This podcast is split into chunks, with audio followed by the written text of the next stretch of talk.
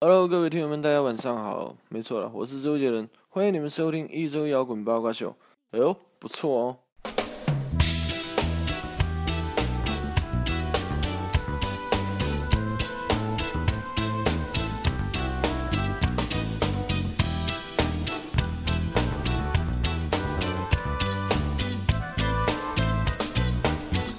欢迎收听一周摇滚八卦秀。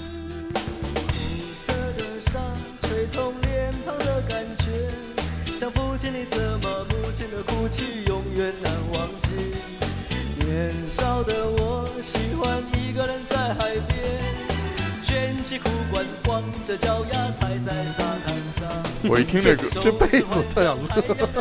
编剧复杂，我对对对，我操，大 walk，我一听这歌就老想起特别倔强的那种感觉。对，声剧还是对，因为这首歌的演唱者是这 个纸花，他说风雨中这点头算什么？擦干泪不要怕，至少我们还有梦。他说风雨中这点头算什么？擦干泪不要问为什么。这辈子真挺牛逼的。其实其实我不太理解啊，就是当年的这个港台音乐，嗯，你看现在的音乐，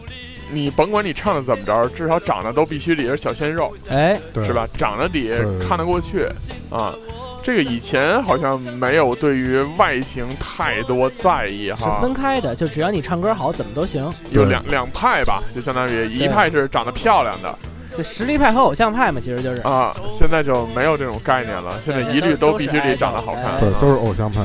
对，然后所以导致就没什么好歌听了。不就过就是这么说，是古有有古时候了，那会儿是有实力是根本，然后呢颜值是 plus，现在颜值是根本，然后有有点实力是 plus，啊，对古时候可能实力更得是根哎本，对对对，李白什么的，对，他可能是喝酒那块儿的。对没有媒体宣传，对，没包装，嗯，为什么我们今天放了这么一首歌呢？因为这个刚才在录节目之前，天哥问我说：“嗯哎呀，咱这开场曲今天放个什么能和主题相关呢哎，？”然后大家也看到我们这个这期主题了啊，我们这期要聊的主题是高考。哎哎，哎，这个高考其实我刚才也想了半天，就是到底什么音乐会与这个高考比较契合啊？然后后来我就想到了这首《水手哎》，啊，风雨中那点痛算什么？真是擦不干叫事泪儿，，不要怕，站直了路啊！哎，对，就是类似于这样的一个主题吧。然后其实我相信在。高考的这个回想起来啊，所有人的高考应该都是千奇百怪，然后千变万化的。是很并精彩，因为这个所有人，我们现在包括我们的听众，包括我们在座的几位啊，嗯然后大家也都不是同一年高考的，对，对，然后各自的经历也都不一样，并且呢，最近也是高考刚刚出完分儿，哎，哎，是吧？这个几出家完欢喜几家愁，几家欢喜几家愁，估计这都愁，我觉得，但是现在感觉高考已经相对容易很多了，动不动他妈五百多分儿，我都不知道这帮孩子怎么弄的，啊，嗯有点牛逼啊。然后这个，呃，我们来这样啊，聊聊高考。然后呢，其实，呃，对于高考本身这件事儿来说，大家认识这个词是怎么认识的？谁可以来说一说？我是从中考的时候其实就认识了，啊、哎，因为我在我中考的时候，我的表哥正好在高考，就是当时两边家长就一块儿就劝说，你们俩一块儿标着玩努力，你中考，你哥高考。嗯哎，啊，然后呢，这个我当时那会儿其实就就有一个基本的概念，然后当时我就觉得，就是我哥哥就跟我说，中考这我这都都都太容易了，高考可难了。嗯我说啊，哦，那那要是这样的话，那我是不是高考我得我得厉害一把？啊哦当然我是这么着想，这是第一次对高考有概念，就是觉得自己一定能特牛逼。呃有这个想法的当时啊嗯这个我们先来简单的解释一下什么是高考啊。哎，它是一次这个所谓的全国范围之内的选拔性考试哎，哎，啊。然后，但是这个高考很有意思啊，这个高考的这个行政范围不包含这个香港特别行政区、澳门嗯特别行政区和台湾省哎，啊。然后呢，它是根据这个。呃，德智体全面衡量择优录取的标准，然后去进行了这么一个考试。哎，然后以前呢是这个各省市，然后这个自己的题目自拟，哎，但是现在也出现了这个全国卷儿嘛，哎，对吧？A 卷儿、B 卷儿什么的、嗯啊。对，然后这个，我觉得个人我觉得啊，这个高考实际上是和我们中国的这个传统是有密切不可分割的对一些联系的。对是就比如说以前我们古进时京候赶的，考嘛，瘦子他们小时候那会儿进京赶我们考，这个对我接国着捋古什么古时候，对我们古时候这个这种叫，呃，这个科举考试，科举，哎，嗯啊，这个据我们当时历史老师说啊，嗯说为什么这个国家要举行科举考试呢？嗯为什么呢？实际上是担心文人造反，啊，哦给这他个们捐起来，两个原因。第一呢是以前国家没有贤良，怎么叫没有贤良？说那我们这贤良都哪儿去了呢？嗯，以前啊，就是有点那种办世袭制，啊就是好比说， 我是皇上啊，嗯，这个张哥，这个是我们这个大 臣，大太子呢？我以为，哎我操，不不敢要，不敢要，啊 要不起，要不起，要不起。王炸啊，然后比如说张哥是这个呃顾命大臣，啊，然后顾命大臣说，我说了，我说哎呀张哥，我说你看咱咱今儿这个国家的治理啊，说哎咱这个水利还不错， 嗯，但是这农业太差劲了，哎，怎么办？张哥就说，哎。我们家有一什么亲戚，这孩子最近挺牛掰的啊，哎，然后发也展畜牧业呢，也对挺有才学的，哎，啊说要不然让他进咱们朝廷来，这个、个弄一弄什么的。啊所以他就是办世袭制，就是推荐制，然后并、嗯并且这个人呢和你一定是沾亲带故，久而久之，这一个朝廷全是熟人儿，对。然后啊为什么要这样呢？是因为以前的这些君王啊，嗯，他担心我招来的人会推翻我的政权，哎，所以呢，就是从我的手下去找他再往下的一波人，这样呢，至少这个大家都一心向主。所以我在治理国家的时候还算比较优良，啊，但是时间长了以后呢，这帮这个，呃，等于说，呃，第一代官二代们，嗯，官三代、官四代们，他们后来就不愁了，他对，们就觉因为他得的未来是有保障的，对，就就感觉自己就是命定的了，那哎我就不着急了，是吧？然后嗯结果呢，就这个国家就真的没有这个贤良、贤忠、贤臣，哎，满朝的这个这个大雍赖臣包，哎啊，大赖包，满朝大赖包。后来结果这个最后说怎么办呢？说那就开铺。就是哎所谓的开放这个考试来选拔，但是哎当时还没有科举这个词，啊直到后期，然后才出现了科举这个词。啊，这是其一，为国家选择良臣，嗯然后这个优秀的人才，嗯然后来进入到朝廷当中来辅助皇上治理国家。哎，其二的一个原因呢是。皇上担心文人推翻政权，嗯，那大家就说了，说我操，有那么多的这个呃，比如说大牛掰们、嗯是吧？这个武力值一百万的那种的，哎，说你不担心他们，你担心这个嗯，两回事儿。这帮人造反，就武力值造反的那些人，嗯我给他使一套儿都给他捐了，你知道吗？哎，啊都是这个有勇无谋的这些武将对们，啊我给他挖一坑儿，咣叽就掉下去了。真正说能引起全民众的参与的这种人，一定是文化人。文化人， 对，所以比如说这个呃，我们都很担心说这个这个，比如说呃，以前都说如果谁上报纸写了一篇。写了一篇批判批判的文章啊，嗯批判个什么什么事儿，那会引起轰轰轩然的轰动啊什么的。嗯，嗯其实文字的力量有的时候是要比扇一大嘴巴还要狠的。对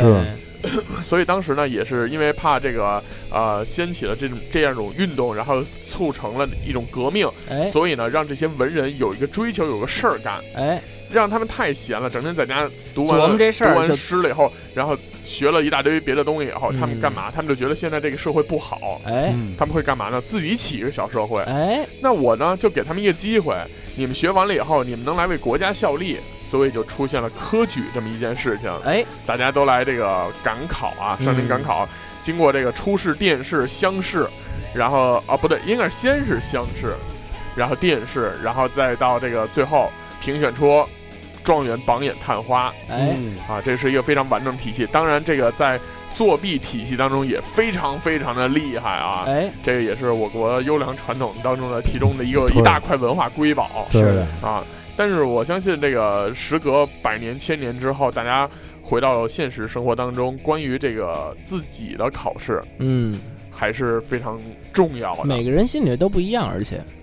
然后这么着啊，我们今天呢还是老三位啊，哎，但哎，是这个究生今天去演出了，哎但是虽然对在这个出门在外，但是他还是提前做了很多的功课，哎然后他在一些重要的环节的时候会随时来播放他提前录制好的一 个音频、呃小音频、哎小对话啊。 语音资料、对对对对，感觉这纠正已经过去了啊。啊对历史遗留的这种行财产啊，哎，那我们来说说啊，这个对于高考的这个理解，刚才张哥说了啊，嗯他实际上是从这个家里的这些哥呃哥姐姐，哥哥姐姐这块了解到这个词，嗯并且觉得自己一定会在考场当中发挥的相当出大色放异彩啊！啊。嗯就我你这个你这种自信是从哪里来的呢？因是为我我梁静茹给的呃 勇气。啊那会儿那会儿还不行他呢，没有是这样，因为就是我的中学和就初初中和高中都是不错的学校，啊算是就重重点中学，嗯，嗯 重点中学呢，而且我初中还是这个重点中学里的尖子班，那你当时的偶像是谁啊？ 呃，范仲淹什么那块儿，我真惊了，我当金龟子 啊呢。我纪晓岚，你是赖包子，啊， 嗯然后当时就是听他们说高考，因为那会儿其实初中的题真的不难，哦，就是初中那会儿包括数学、物理，对吧？大家都很愁什么的。我化学呢？化学我当时高考就扣了几分儿啊，反正五分儿以内，啊，四，分儿好像是啊，就反正初中很优秀呗。初中很优秀。我觉得嗯高考平汤嗯啊，当时有这么一个小幼稚的小想法， 然后后后来呢，就是这就是上到了高中之后，我高一高二就其实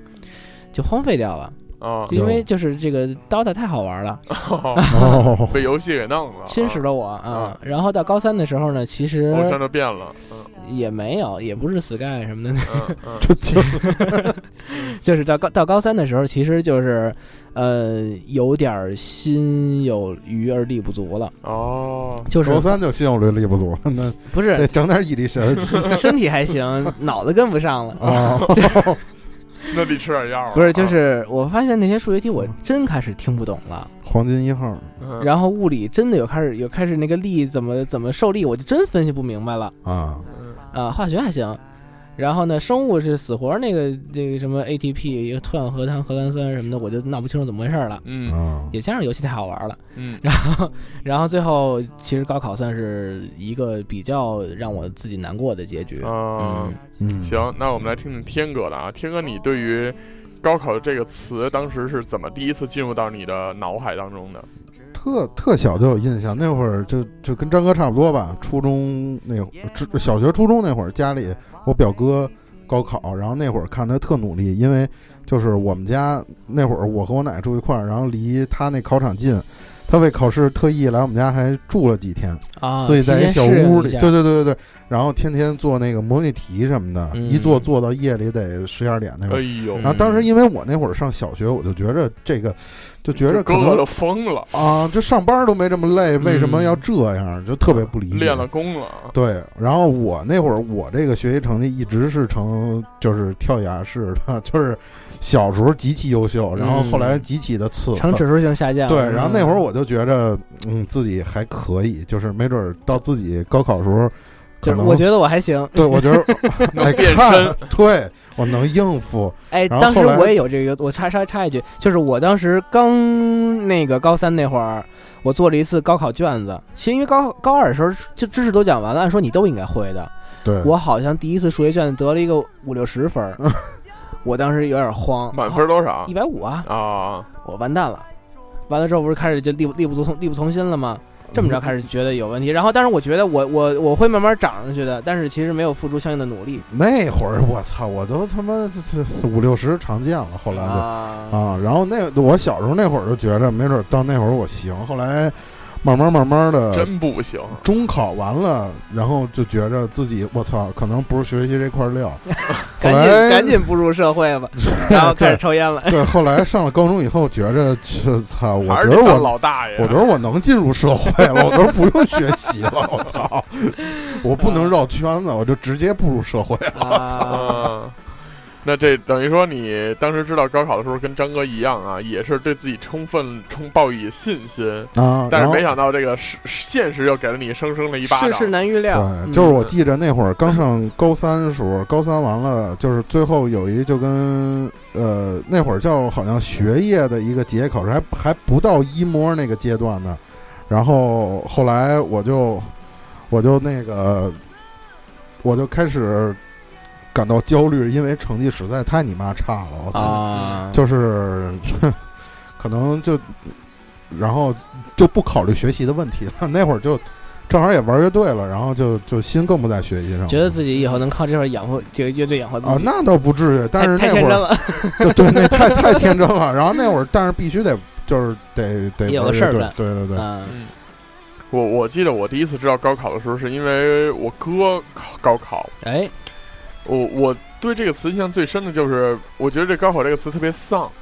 哎因为这个词一出现的时候，就导致什么都干不了了，你感必觉须坐在那儿好好学习。就不一定是学习，我也不知道他干嘛呢。反正我去他们家的时候，他就没法跟我一块儿打游戏机了。哎，然后呢，紧接着这个就总有各种各样的人说什么压力大，然后紧张，然后这个包括在我父母和我哥的交谈当中什么的也会说啊，什么别紧张，什么那个那个正常发挥这种这种词。我当时就不知道这高考到底是什么，就听上去特别像是要去做一大手术嗯，啊。然后后来逐渐的长大了以后才知道才啊，知原来啊，就是就是去做套卷子去，其实就是就是一次考试啊，哎但是只不过这个考试非常的特殊，而且是决定性。对，而且就是当时，呃，我曾经问过我妈，我说这个高考意味着什么、嗯啊？什么是高考？然后我妈给我说了一个特别牛掰的东西，她我相信很多家长也都曾经跟孩子们说过啊，嗯，说这是一次改变命运的事情，改一次改变命运的考试。嗯，对，然后我当时就在想，我哦命运挺好 的呀，有什么可改不是变很想的？改变， 这给我嗯改丧了怎么 办？烧香去呗。啊，然后反正当时在高考那个这个这个词刚映入到耳朵里面的时候，嗯确实是觉得，呃，是个大事儿啊。但是具体它怎么大，就完全是一知半解。嗯然后直到上了高中以后，都觉得高考离自己非常非常远嗯，啊。然后，但是突然有一天，就所有的事情就来了，比如说体检。比如说这个这个报名准考证，然后什么这些东西发来的时候，哎，不对啊，我这这都是下半学期的事儿了。没有上半学期你就在准备了。然后呢，啊在这些东西真正发来，包括你在做模拟题，嗯然后你的那个开始拿着各省市的卷子开始乱做的时候，嗯我，才发现哦，原来高考就是一大堆人拼了命的，然后去拿到一个高分儿。嗯，然后，对但是实际上到今天为止，我也不知道高考的意义在哪儿啊。就我可能就没意义。我们来我们来聊一聊这个事儿啊。嗯，我们来说说自己每个人的小故事啊。这个大家第一次就是经历高考的时候，曾经遇到过什么样的形式主义？我相信这种形式主义应该在各个学校里面都经常常见啊。嗯嗯啊，大家回想一下，比如说我遇到的啊，嗯有一天 大概上高二下半学期嗯啊，然后这个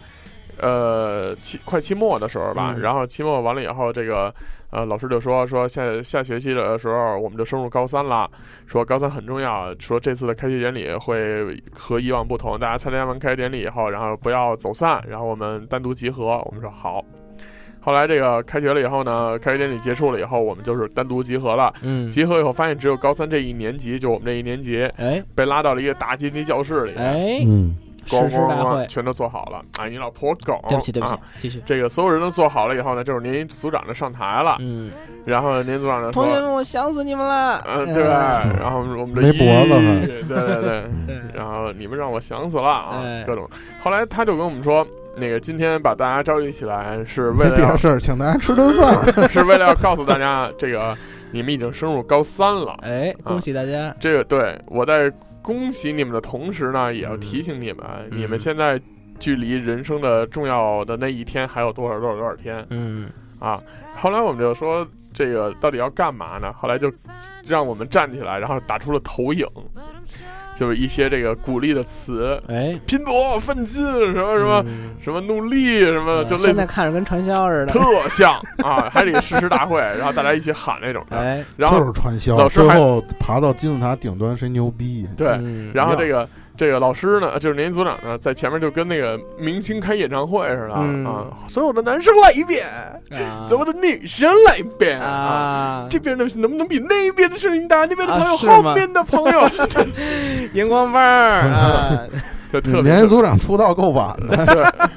老爱豆，这老挨老哎挨，我是操是一女的啊，嗯女的啊，嗯然后完了以后，这个就反正让我们在那儿一顿在这儿洗吧。嗯实话实说，确实是有一点儿。对，但是当时我在喊完了以后，当时实际上大家都是一个比较欢乐的情绪，因为就是比谁声儿大，你知道吗？嗯然后比比完了以后，还对看对那个，就比如说我们左边，我们、嗯我们一班嗯，先喊，然后那边三班喊。嗯然后完了以后，这个一班比三班声儿大，我们就特荣耀啊啊。然后二班喊，四班喊，然后二班和四班，哎，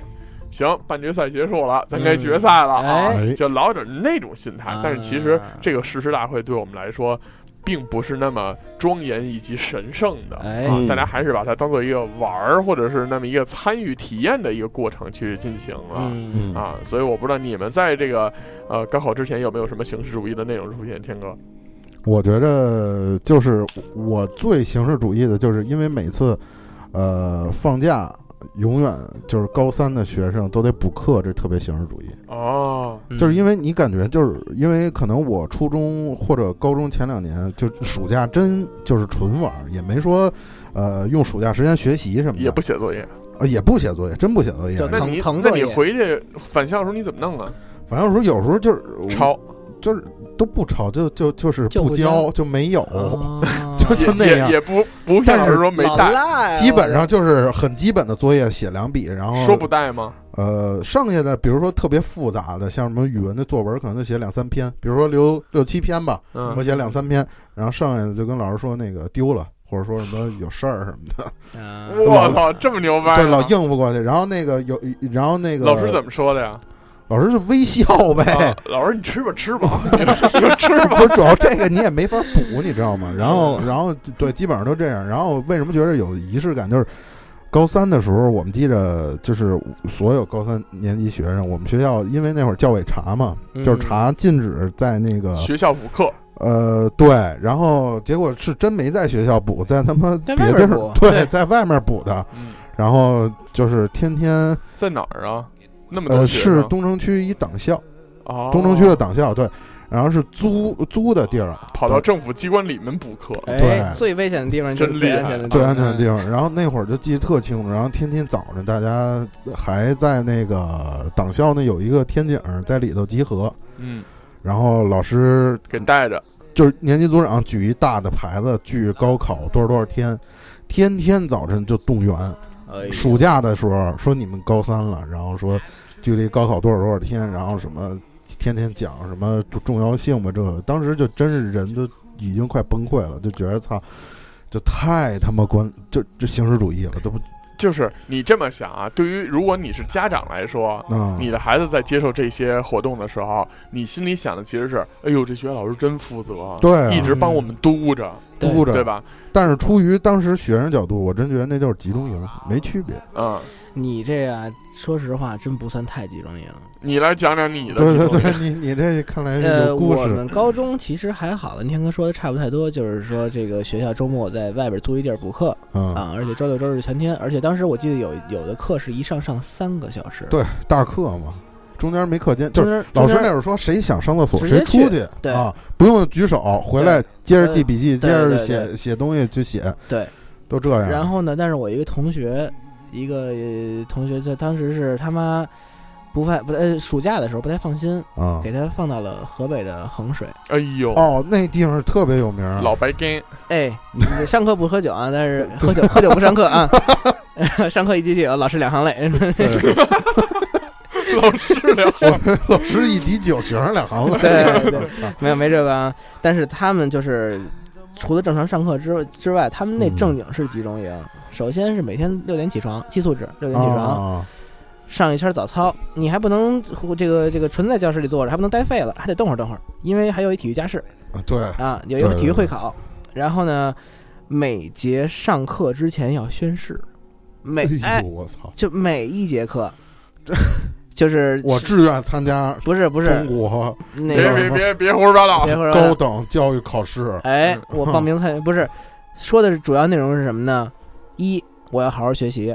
二我要报效父母，哦，他从拿这从块儿从压家你庭的角度来哎看太你，啊傻逼了，这道德绑架，嗯，这都不是自，完了我觉得之后都已经上升到精神层面了。我那同学也狠，当时自己揣了点钱，啊有一天突然就从学校就跑了 escape，啊，自己坐火车回到了北京。当嗯哒哒啦哒哒，对对， 完了之后呢，他爸妈那会儿呢，因为就是觉得孩子那儿放心了，踏实了，还在集中营呢，嗯，自己就浪去了。孩子自己在在家待了一个多星期，没没钱了，嗯，又回去了跟。他爸妈臭家里说了，：“我在 家呢，surprise！” 爸妈急了，直接就是从玩玩半截儿直接回来了，嗯然后就反正教育他半天，嗯然后反正就就当时就说是有这么一段儿啊，其实就是北京还好。那你当时经历过什么样的形式主义吗？形式主义，其实我就在誓师大会之前，我做了一件特别狠的事儿，嗯就是我在高二的时候已经锻炼了一下自己的 Excel 能力。哦，我们我们当时是这样，就是学校会打出一表，每个人每科的分数、嗯总分儿、班级排名、年级排名。啊但是我就是做做的这个分数条呢，是就每每学期都做，期中考试、期末考试都做。哦嗯然后，但是我高二的期末考试呢特别惨，恨不得班里倒数十五名左右这个位置了嗯不惨不不惨，惨，太啊！争争油儿。真是，但是因为我高中那个班在年级里不是什么好班，呵，那也不没事儿，哎，就是我们都在自己班里玩玩得了，你 还往 真年是纪还排名，看他呢， 操，我当时幼小的心灵就不行了，受到了沉痛的打击受到了沉重的打击。哦我一想，我一会儿要把这条给我妈看，完蛋了， 啊，弄得跟工资条似的，给怎媳妇儿对，怎么办？怎么办？我去打印店重新炮制做了一份儿。炮制了一张自己理想的成绩，哎呦给我妈看的那张条，哎呦，我妈现在还现在知都道不这事儿知道不是对张哥真是好孩子，我发现对真是太好了，这这期节这目事儿为什么我在专场之后才说，就是怕你们见着我妈给我捅了。这不同， 这以后有的是机会见，真对是然后该其聊实还得聊，对，其实这个说到第一次这个关于高考的经历啊，哎然后呃，究生也是有些话来说啊，让我们来一起来听听究生对于高考的理解，第一次觉得高考和自己有关是什么样的？ 哎，哎来，教授你好，大家好，我是研究生。哎呀，这周又是翻赖包啊！但是呢，我这个抓紧所有的时间，在家录一些我我自己的感悟，因为今天聊高考嘛，特别的开心。我这个是总想聊考试，总想聊毕业，总想聊下雨的人，好容易赶上了一个这个我很喜欢的话题啊，但是这个还没有在现场，不过没关系。我通过这个单口的形式呢，跟大家进行一些交流。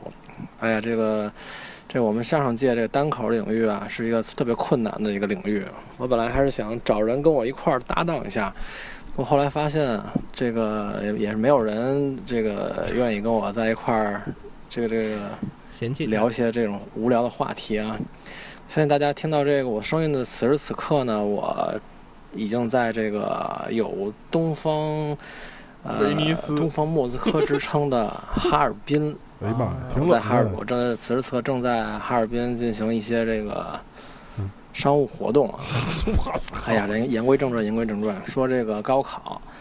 嗯、其实说说起来对高考的理解啊，我觉得在我的这个高考之前的这生命中呢，一直没有把太把高考当一个特别特别严重的事情。高考在我心里呢，很长一段时间都没有提到足够的重视。我这个高中三年呢，也一直处于这种浑浑噩噩的状态，也是因为家里头这个哥哥姐姐啊都比我大太多，他们这个高考的这个可参见性也是非常的少，然后甚至很多人好像就都没有选择高考考大学，就那时候好像什么考一些中专呐、什么什么的，反而更加流行一些。然后这个我就相当于没有什么前车之鉴，我最最大的这个这个前车之鉴可能就是父母了，因为我父母都是这个呃天南第一届高考就是恢复高考之后第一届高考的这个大学生，他俩哎是呦天大的同学，所以呢，这个大家就早是恋也是对于知识分子我这个啊两个这天大同学的孩子啊，抱有一些寄予一些厚望，我我非常争气的让他们所有人都失望了。嗯，说说起来，第一次跟高考有关，觉得自己跟高考有关，大概是我上高二的时候，那一年是非典，那一年的高考特别难。然后呢，我这时才觉得，哦，明年就是我要高考了。然后呢，我就准备在这年高考的时候呢，去体验一下，看看他们高考的时候的样子到底什么样子的。于是，在高考那两天呢，正好是周末，我我的学校作为一个考点呢，肯定也是封校了。然后呢，我就早上起来，按照高考那个时间，说我去这个学校门口去看一看，看看那个比如家长的情况啊，然后整个考场的样子啊，考生的这个状态什么的，我去看一看。然后呢，我就是轻装上阵，然后骑着一辆自行车来到了这个我校门口，很多很多的考生啊、家长都在那个门口那儿汇集着，可能有些人已经很早就进去了，但是家长在外面等。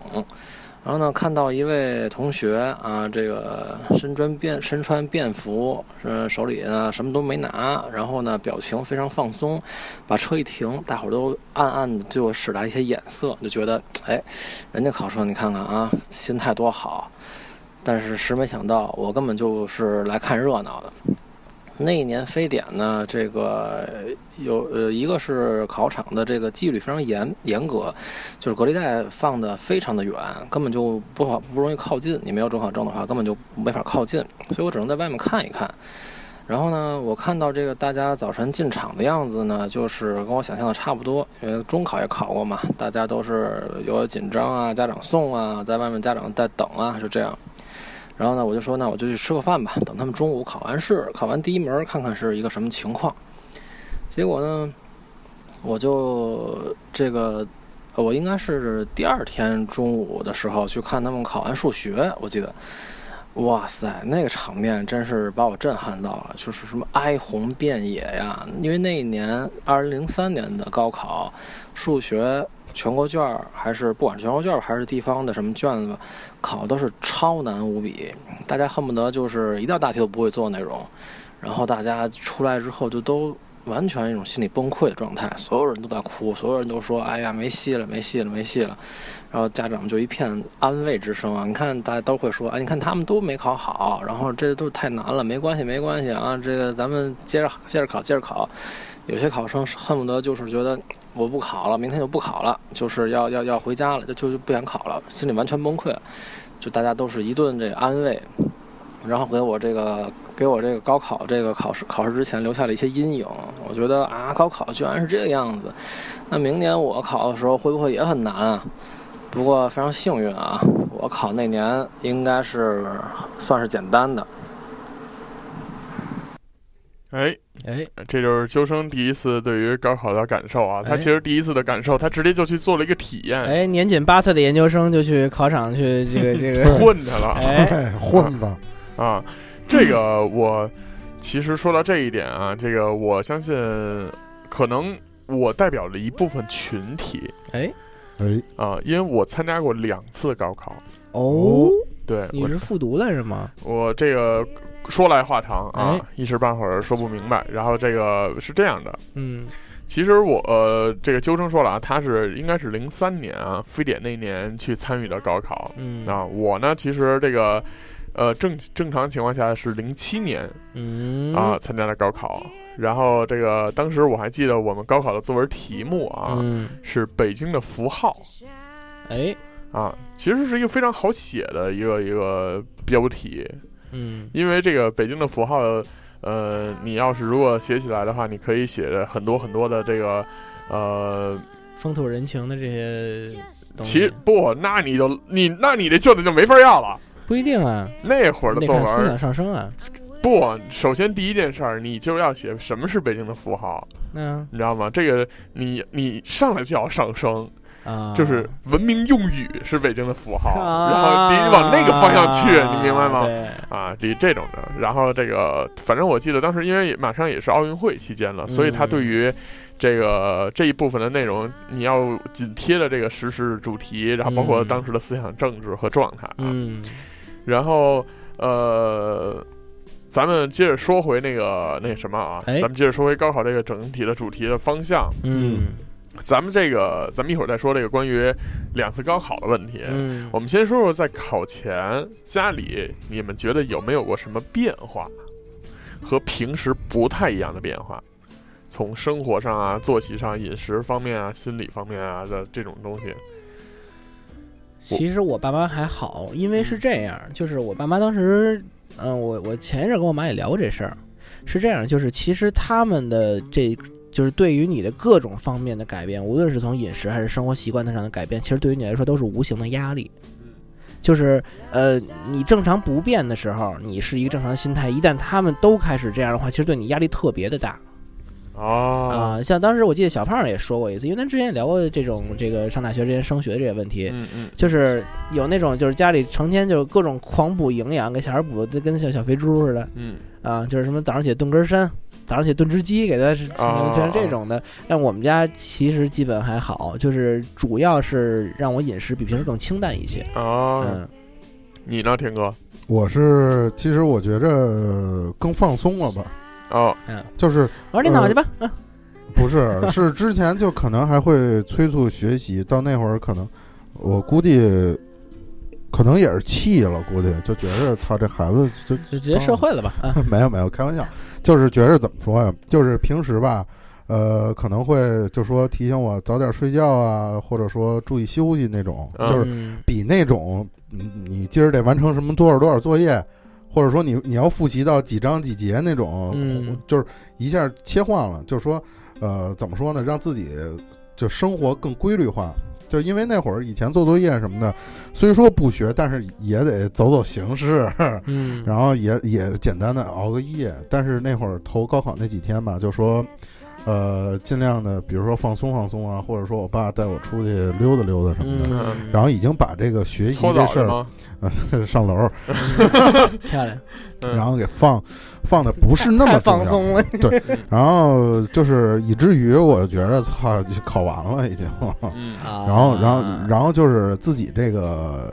就是已经从学习的模式可能切换到放松模式，就很难再紧张起来了。啊啊，对，是这样。然后正好赶上我高考那几天吧，是得了一场我觉得是他妈有史以来最重的感冒。哦，是吗？就我小时候感冒哦你上回说来着吗？对我说来着，就是因为我小时候感冒很少说流鼻涕能流到不停那种状态。哦，高考那天真是到达顶峰了，啊落九啊天我又记得特别清楚，就是可能不夸张的说吧，每隔不到十分钟就得上前上讲台，前台啊，对，上前台， 说甭管，哎对、啊对对，擦续五块钱的，对，一个 我他泡妈面，三包不纸走巾什么的那种啊。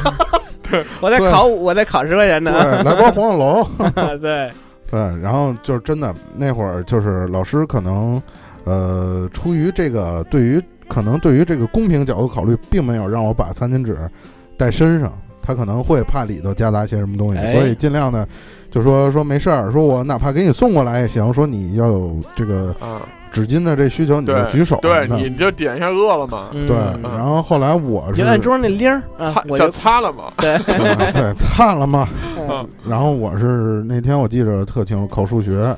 然后第二天，呃，不是头天下午我考数学，然后就是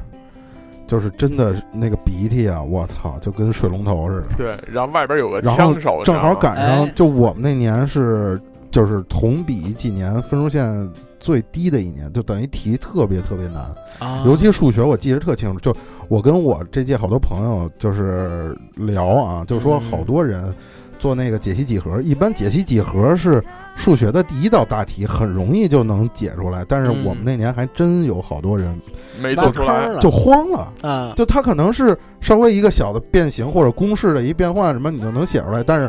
但是我觉得在那个场合下，对于就是就是初来乍到的这些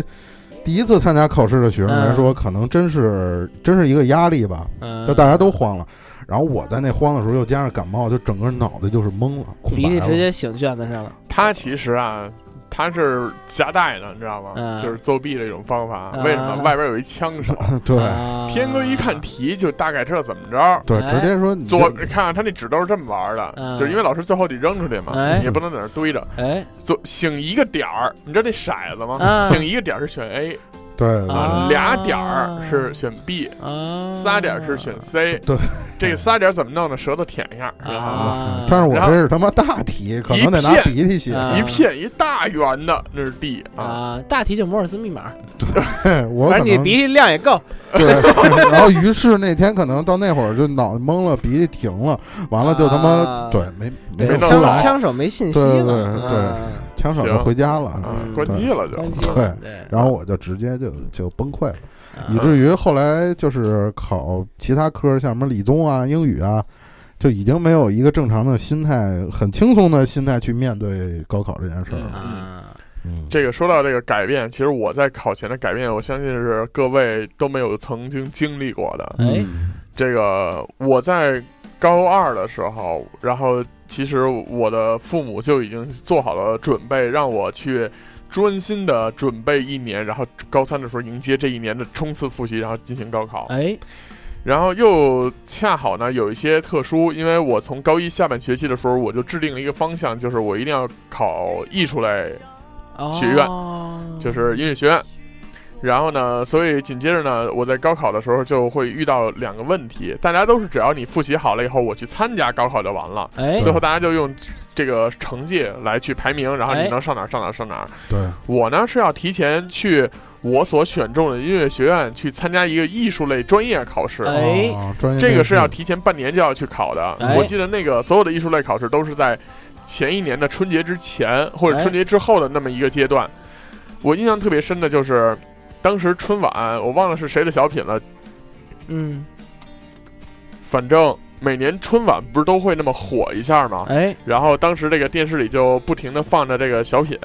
然后我呢就准备参加高考了，哎，可是这个。呃呃，不是参加高考，是参加艺术类专业考试。哎，但是这个艺术类专业考试呢，特别有趣的就在这儿了。然后所有的人都需要跑到这个专门的这个考场里面。然后，因为我当时想报考的这个专业呢是电吉他哎，啊，然后所以呢，我们就所有人都聚集在一个这个。呃，教室里面，嗯然后这个教室的后门直接能通往一个剧剧场，试哦，然后老师们呢，在这个剧场的这个第六、第七排坐一坐了一排，嗯，然后我们就在上面，每个人上来以后，咣咣接线，接什么乱七八糟的。哎然后，那箱子是考场提供的，考场提供效果器呢？效果器那儿也提供，你也可以自己带、哦啊。，然后呢，，这个呃，因为你提前需要跟老师去进行沟通和上课啊什么的，所以你大概使什么使用什么音色都知道。而而且我都会调好哦啊然后这样呢，你上来就直接接，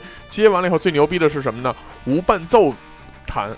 哦，就是你弹大曲儿，但是没有伴奏哦，因为伴奏会削弱你的表演的的东西，啊，你知，对道吧？它会把你那些不好的东西都给抹掉了。你这整了一有嘻哈海选就是有嘻哈海选，而且是这个乐器版的海选，哎啊，叮铃咣啷一顿。这是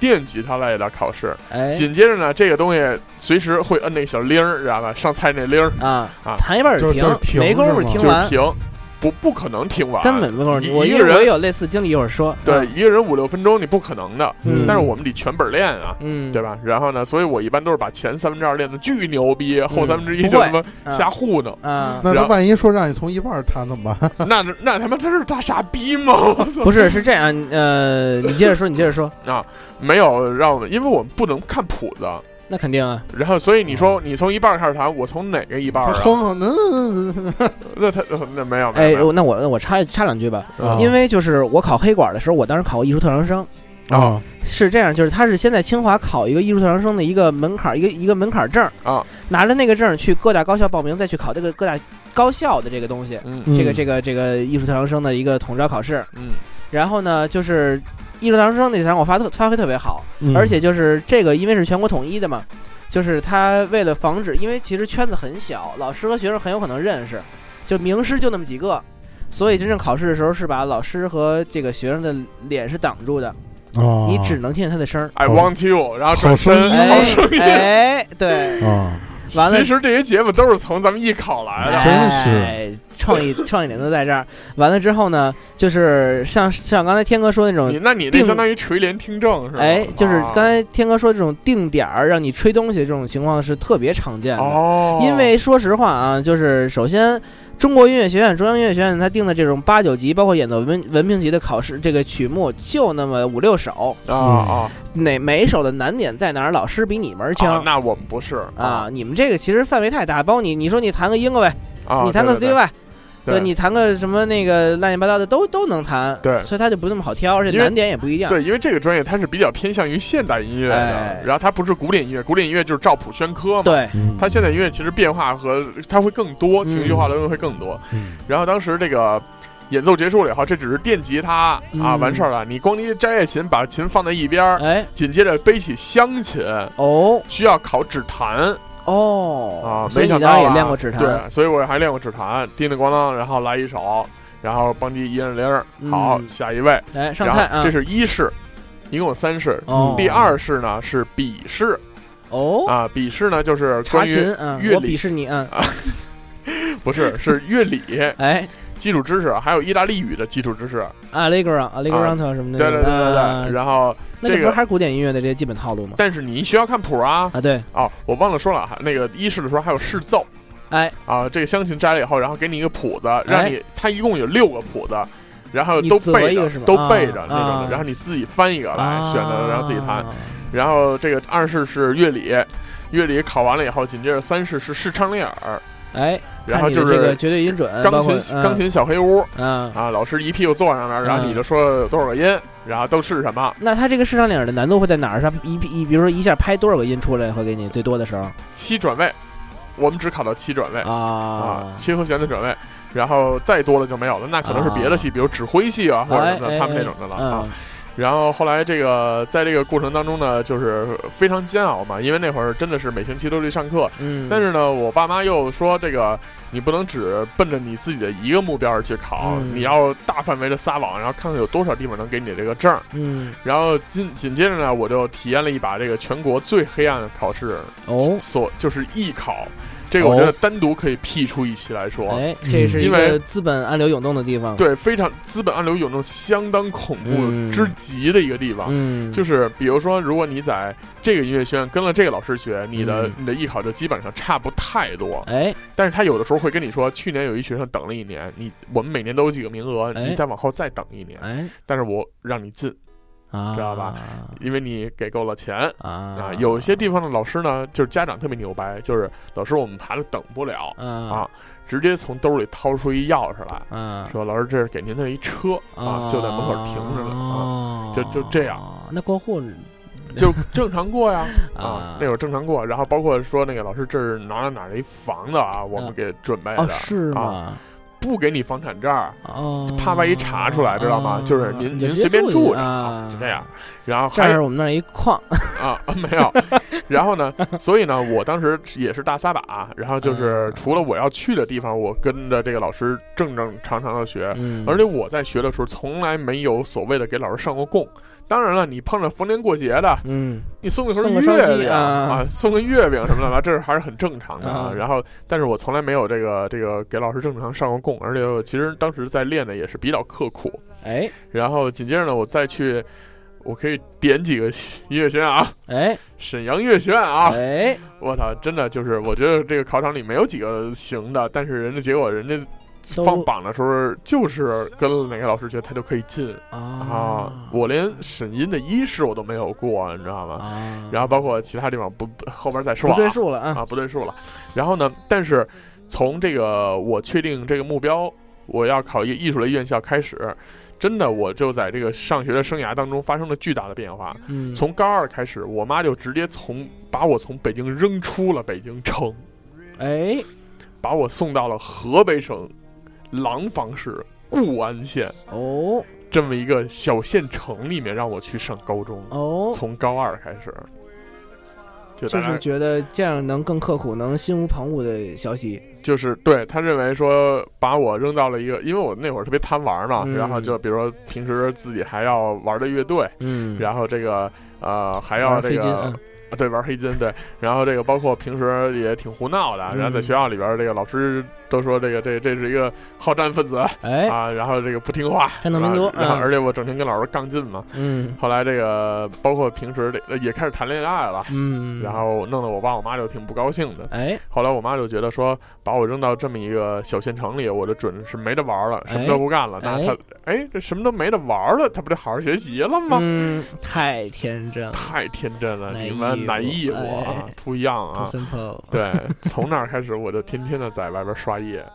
哦，啊，学。习做题啊，因为是这样啊，我是每周一到周五嗯在那个学校里面住宿，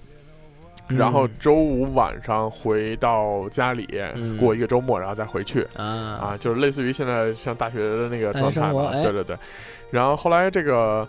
我们，因为我们宿舍里边儿哪儿的孩子都有，嗯你知道吗？但是大部分是来自于北京城里，然后这家家长也抱着同样的心态，然后就把孩子扔到这这个地方哎来了、啊。呃，现在固安的那个地方发展的很好啊，然后后来我再去的时候，真的发展的不错，然后房价什么的也都上来了。嗯修的也都不错。但是当时我在去那儿上学的时候，回忆起来就是一个极度荒芜的那么一个地方。啊就是从班里学生的状态，然后到这个呃街上的这个设施，然后再再包括这个呃消费水平，还有这个大家穿的衣服、干的东西嗯啊什么的，，就完贫全瘠比较贫瘠，嗯确实比较贫瘠。嗯但是再贫瘠的地方有网吧，也有非主流，哎，啊，这个这个风简直当时太盛行了对，啊！然后这个，所以呢，我们只能是急中生智，在没有的里边创造条件的去玩儿，哎然后就和网吧老板管搞好了非常好的关系，哎，然后每天晚上翻墙出去什么的，啊然后去网吧刷一宿，然后第二天早上起来就当做是人家当地的学生的样子，然后这个啊回来早上起来来上课什么的，啊然后但是一上课就趴那儿直接睡了。啊后来那儿的老师也不太管我们。是啊，人家一想呃你们跟我们不一样，然后后来嗯人家就不管我们。嗯，但是在那个地方，我大概待了一年多的时间吧，然后哎后来父母发现不行，又把我调拎回回来来，了调回嗯来啊。所以我我的这个求学生涯还是比较曲折坎坷的，然哎后变化也是非常大的。啊啊，这个是主要是在家里和学习环境的变化啊。然后，其实呢，说到这一部分的时候，我相信每个人都应该会有一些特别牛掰的方法去为自己在考前减压，哎，是吧？这个减压的方法有什么？听哥，我这抽烟真抽烟啊？那会儿就会抽烟了，你当时有压力吗？你就抽烟？就烦假。其假实装有我压力真真没没什么压力，我觉着操没戏了。但是天无绝人之路，然后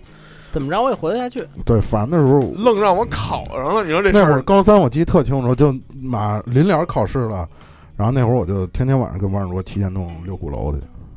快考试的时候，对，就快考试，然后，然后他那会儿是我记得他那会儿已经不是上学了，他那会儿是上在上班了呢一对一那个 啊，上上上全天课那种的。然后他白天也特别烦，因为他那个上全天课就是可能半天都是一个老师辅导，压力挺大的。啊然后，然后那会儿就是正好晚上大就我放学了，然后吃完饭了，他也是从一对一那儿下课了，就约着我们家门口，然后我就骑着车带着他，然后是六鼓楼去，反正那会儿，然后就特丧，就想赶紧把这事儿给熬过去，然后就一块儿跟那儿抽烟什么的聊天儿。就就反正那 那一阶段吧，就一一直那样，所以就没什么压力了。操，啊，实际上他的方法还是就是说出来，哎是吧？抽就烟我觉得就是逃避，其实就是抽烟不是关键，而是蛋逼，哎，对，能能把这个这个心烦的事情给说出来，哎然后就就给觉得有放人开了，陪我一块儿这么着度过这件事儿。嗯就大家一样丧，所以就不觉对，大得家丧。都丧了，就就就就就这样。嗯嗯，看整体对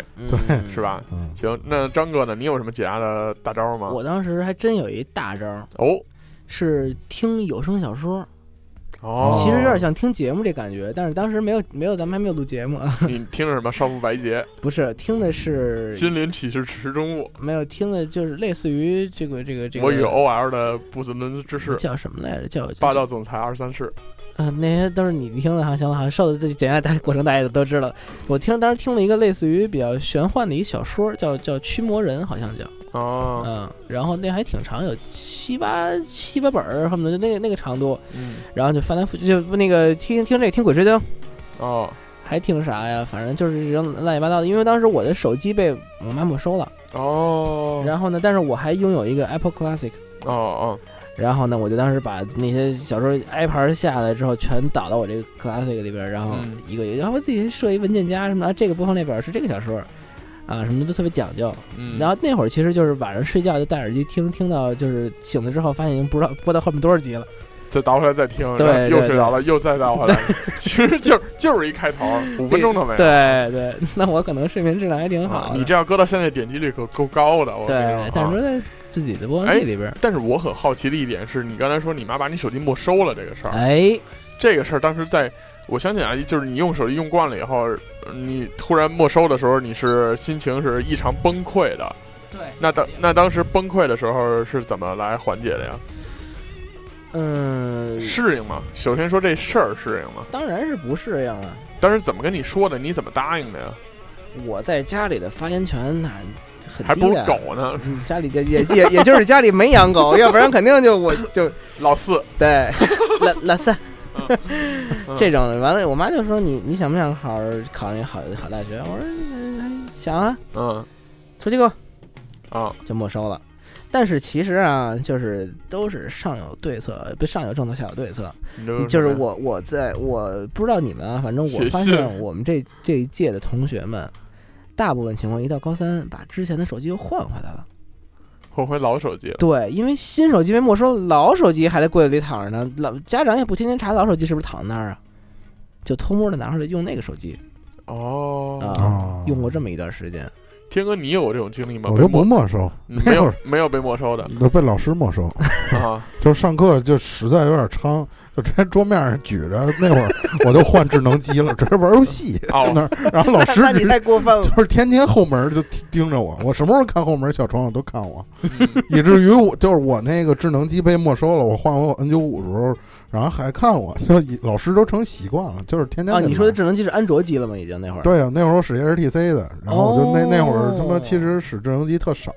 然后我就天天在那儿横着屏玩游戏。那会儿啊嗯，开始各种咻咻咻削水果对了，对对对，然后要不就那 Hungry 个 Shark 什么的对那个那个嘟嘟帐篷什么的，啊那会儿就开始玩那对个对嘎对嘎对嘎对对小水果什么的。对对，老师后面那么着， 那眼神我能记一辈子，我操，啊，无敌眼神杀，那眼神真是就跟绝了柯南里那黑人似的。比那可吓人，我 操！我没我没被没收过手机，啊这一点还是挺庆幸的，因为我嗯父母也知道，就是如果你没收手机的话，如果有点什么事儿的话，其实联系挺不上方便的。对，嗯然后但是那个天哥说的上课玩游戏，确实是。我不光玩我手机游戏，把我手机游戏玩的巨厉害，嗯，我还玩文曲星。哎，这个我当时有一文曲星，然后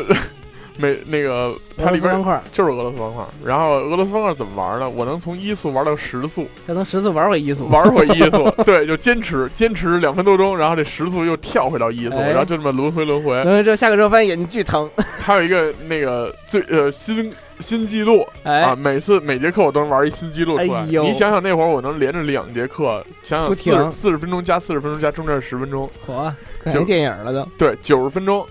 不我死能不停不死，行然啊后，知道要上操去了，我得行了走了，啊然后这么着，然后得一新纪录，然后下边再玩，当然也有失败的啊，嗯就能这就俄罗斯方块能玩到这个程度，当时也就没有什么俄罗斯国家队什么的，对要不然我都去了，对可能报身披名五星国旗什么的，对，那可能战斗民族队了，那可能是啊。对，然后那个呃，但是我解压有一个方法，哎，我的解压方法呢，一是给女同学发短信哦，啊，那会儿还没有微信和飞信这种东西啊，第一个是给女同学发短信，呃，聊聊干嘛呢啊，然后这是一种解压，聊聊天儿。嗯，然后第二种方法呢，就是疯狂的听音乐。哦，啊，那会儿疯狂到什么程度呢？就是我不管干嘛去，我都要带一 CD 机。啊，这个不是为了装逼，真听，真听。嗯而且呢，我一般包里呢，就算背着一堆书的情况下，我也会背着一堆盘，哦，就弄得我跟出去倒盘似的。我跟你说，天天的。然后后来这个发现了有一种装盘神器，就是现在大家都摒弃了啊，那都太嗯老了一，个兜儿，就是一个拉链儿，啪哎拉开了以后，咔能翻开。哎，这翻开里边儿就是每一片儿啊，它有有两个两个 C 盘的嗯正正面和背面有两个嗯 C 盘口儿，你能啪啪啪啪啪就是塞一本儿，然后哎最后把那一拉上扔里头。对，后来那个就特别方便，对然后我就每天背着一包那个，然后这个弄着这个这些音乐。嗯，我其实高三阶段的时候，我一直是可以看电视的，这倒是还是让我还比较行欣慰的一点。嗯，但是我自己会有一个节制的看电视时间，也就是在吃饭的时候哎，啊，会看一看。高三的时候。嗯，呃，高三的时候主要看什么呢？就是主要看这个呃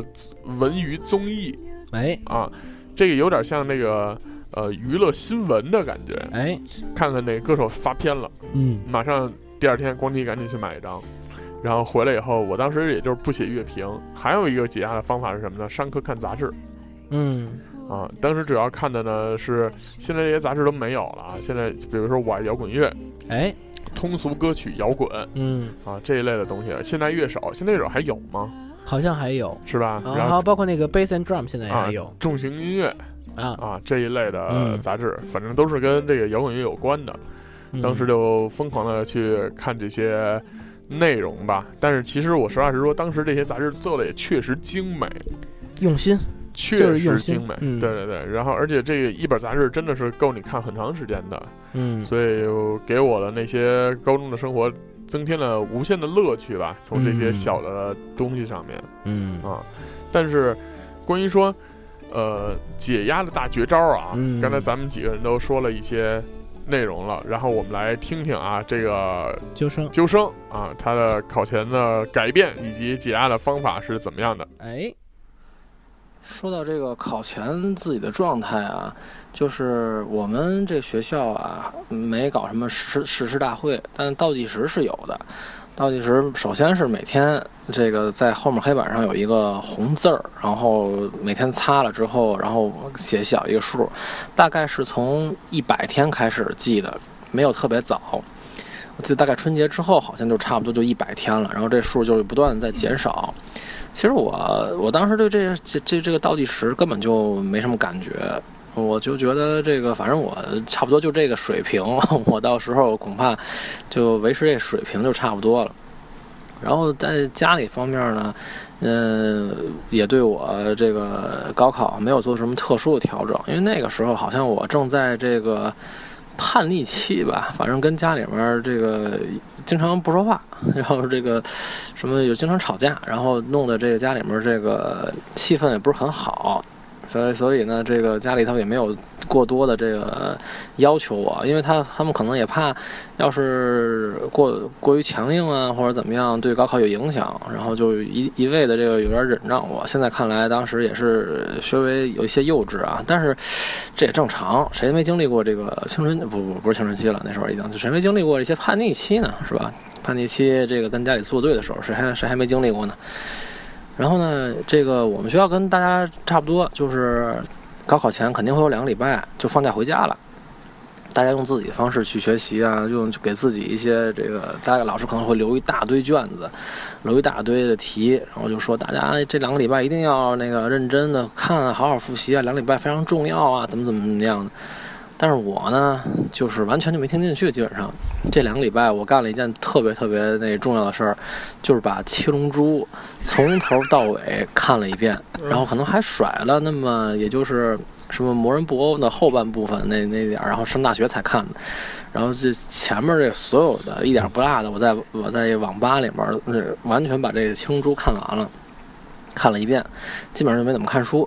可以说是这个相当松懈了。嗯，因为我觉得啊，我我虽然知道啊，如果这两天好好学习的话，没准能够提高个五分十分儿啦。但是我当时就觉得，我对自己的这个，嗯、前途啊，还有这未来要干什么事情啊，我想的非常开。我不觉得高考会改变我什么太多的命运，而关键是啊，我认为这个我怎么着学呀、还是不学呀、我也我水平也不会提高或增减太多。结果呢，这个考完试呢，反正是果不其然吧，反正就是跟我预期差不多啊。这个考了一个不上不下的分数啊，然后这个，呃，因为我们学校比较好，所以我这不上不下分数呢，可能也能上上一本是肯定没问题的，所以我就挑了我喜欢的城市就就就就去了。呃，这个，哎呀，现在想想，这个对自己是不是有点不负责任啊？不过这个也也没关系，我也想过很多次，即便是让我生命中从头再来一次。到了高考前面那阶段，你问我会不会就改变了我，然后就好好学习了，就那个不那什么，然后就去这个去了别的学校，我觉得恐怕也未必会改变这些命运，恐怕再来一次还是一模一样的这个未来。然后这个。嗯，高考前要说到感情上的事情了，那真是我这个高考前，我这我我发现啊，这个女性啊，对，呃呃，还是成熟的要早一些。因为这个高考前就说这个当时的当时女朋友，呃不是放两个礼拜假嘛？我说放两个礼拜假，那不得跟女朋友好好玩俩礼拜？然后结果这人家根本就不理我了， 这俩礼拜人家好好学习，闷头读书，人家这我给人打电话，人说，哎，你别来烦我，我这看书呢，我还高考呢，你你这自己玩去。 那我就很尴尬啊。然后这个是尴尬我等等到事后才觉得啊，对，人家是这个对自己很负责的，对吧？有你种这个两两个礼拜好好读书，可人家是最后考到啊差一分落榜天大什么之类的。 这个不管怎么说吧，人家是这个提高提高自己的成绩，对未来是非常有这个自己的把握的，不像我啊，这个是是反面教材。我觉得这个所谓的刚才究生说到这个关于情感方向啊，哎，这个这个可能也是在高考之前或者是毕业之前的一个非常重要的一件事情。嗯是当时大家都有女朋友吗？有没有我有来我来有，，我就记着挺清楚，那会儿是嗯，应该是刚好时间不很长哦，啊，然后那个我就我我好奇一个事情啊，当时为什么人家跟你好啊？那会儿是因为嗯因为爱情，可能你帮着人玩游戏来呃了吧？不是，好像是因为演出吧，我那会儿哦那会儿上也高演中出演出，哎可能呦他那会儿比我小一届。等于可能就是通过，哦，他比你小一届，哦对对有对听过当时泡学妹，还不是我们，他是西城的，然后还不一学校，哎啊不是一个跨校恋然后那会儿我骑电动，天天放学找他去。哎对对呦，对然后那会儿比较疯狂，然后我就记得特清楚，那会儿就是怎么认识的呀？就是通过伟大人人网啊，哦那那会儿不都说上上同同学找找人人吗吗？哎上同学找校内，对，对校内然后我就对那会儿还叫呃不我我认识他那会儿已经改已叫经叫人网了，但我更愿意叫小内。啊对对对，接着说，嗯然后就是那会儿为什么说对于这个高考这个影响特大呢？就是他呀没到高三那个那那个紧张的那个程度。他不知道你对于学习是分不出太多精力去干别的事儿的，虽说我学习不太好，但是我可能也得象征性的去好好去比划弄比划嗯啊，对，就从自己内心出发，肯定是想把这事儿弄好的。但是你嗯能力如何，或者说你你对于他兴趣点在哪儿？对我努力啊可能不重了，要我达不到是另一回事儿对，但我得努力。爱的杨超越，然后，但是那会儿呢，就是可能自己女朋友比较无理取闹一点儿，哎哦任性了，而且在那作个那个年纪，谁都会在感情中为自己去争取一些主动权的。哎，对，所以就俩人怎么说 battle 呢了？呃，不不，这不是 battle 吧？就是可能他那会儿，比如说晚上啊，他自己出去遛弯儿的时候给我打电话什么的嗯，说天亮以后说分手，呃，没有，就就因为挺小一点事儿，就可能就吵架嘛。哦就啊但是那会儿，就从现在这角度看，那会儿吵架，我觉着我操，太他妈幼稚了，可能甚甚至因为一句话就能吵起来因为，什而么呀且就很就就我根本记不太清了，就就反正就是老就在是你敢争，说别人漂亮不是就老在争执之中。啊就？很神奇啊然后就是，但是天天呢见面的感觉又还比较好。这就是感情最奇妙的地方。对啊，就是很就是很初期的感。我觉得如果啊，就是以前我不懂，以前我也因为这个事儿跟别人分过手，就是因为经常在吵架，嗯，然后而分手。但是冷静下来，你在想这件事情的时候，就是我们在电话里，在短信里，嗯，我们是在争吵的，嗯，但是每当见到面了以后就没有啊没争气儿吵了，嗯对，所以后来当时我高中的时候，那个女朋友跟我说了一句话，我觉得确实是女孩可能那个时候是比男生成熟的，只不过她在你面前不显得成熟而已。嗯她跟我说，两个人吵架是因为两个人都在乎，对，嗯，所以才会有争执。是如果说对其实两个人都不在乎了的话，那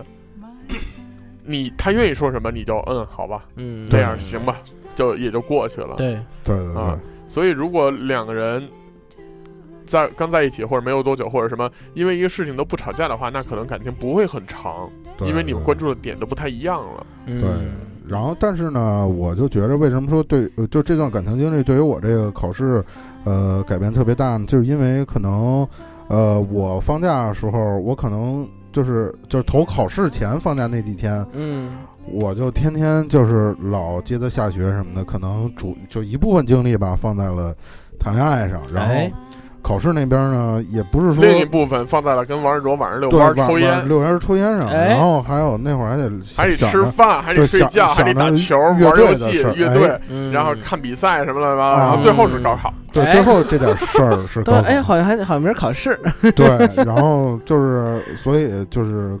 我可能一直是个非常反面的一教材，但是，啊但是我刚才就听研究生说那些，我其实觉着很赞同一点是什么呀？就是他说如果再来一遍，有可能有的人会改变，但是我跟研究生一样，也同样不会对当时的行为做出改变。啊因为我觉得这个就青春在在特定的时间你去干特定的事儿，这就叫青春，而不是说嗯一定要去去你以一个现在过来人的角度去反观自己当时在高考前没有准备好，或者说你不够重视高考这件事儿，而觉得自己当时多么多么傻逼。我觉得，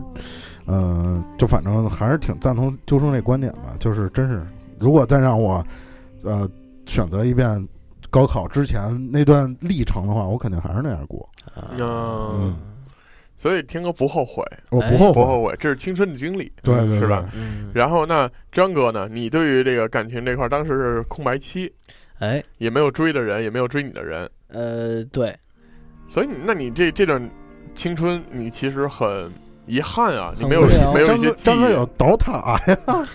当然也不是我的全部啊，这那会儿你还倒塔吗？不是那会儿也也有惦记的小姑娘，只不哦过就是导管是全部，呃不那不不能不能，那会儿我我当时正经觉得这个这个东西是浪费我精力的一个行为，我我得我得少来啊，嗯哎呦你可喂，真厉害控制我自己啊，啊！对，当时是这么一个状态，哎，当时其实我有一方面的这个这个解压的方式，偶尔是用啊这个方式这个事儿嗯这个事儿来完成的。鲁冰花啊，鲁冰花，对，为什么呢？就是因为，真放松 确实也，就倒一会儿，然后累了就 睡了。哎，对对对，这比喝红酒好使，我跟你说，土豆表土豆表是一直使用喝红酒 的方式，是吗？对，然后那个这是其中一部分啊。然后我们刚才说这个无处安放的情感啊，嗯，确实有这个问题。当时我和我的那个那时的女友，还总想玩一把浪漫，就比如嗯说你把你的这个叫什么志愿单啊给我，哎我照着抄一份儿，然后什么乱七八糟的。啊，就是把自己的一个很重要的角色当儿戏，为了玩这一个浪漫，对，为了玩这么一个浪漫，我还有，我当时还真的有点认真了。我当时还在想，我要不要真的抄一份儿？然后我就于是把他的志愿单，就是因为自己都会在家准备一个小的嗯单子，就是哪个排第一，哪个排第二，哪个自己写一个简单的。嗯然后我还给要过来了，我看了一眼。嗯，当我看到他第一志愿是吉林大学的时候，我就放弃这件事分儿。分手了，啊不是，但是我就是瘦子一说这事，我就想起一真事儿，就在我们我们班发生的，嗯就就是就是因为那会儿就我们班一学习特次的一孩子，嗯，呃，喜欢上隔壁班一个学习特别好一女孩啊子，哎呦，并且俩人已经好的特别好了，这就是偶像剧情节，就哎天天那种形影不离那种关系。然后后来到填志愿那天，这事儿真的发生了，就是。呃，因为那男孩儿他们家就是可能对他管的也不严，因为成绩不太好嘛，然后可能签一空白的一志愿单子，可能就签一名字，或者说家里忙什么的，呃，可能你自己看着来吧。对，然后、嗯然后他真自己改了，改的跟他女朋友一模一样，哎呦，那他然后考上了吗？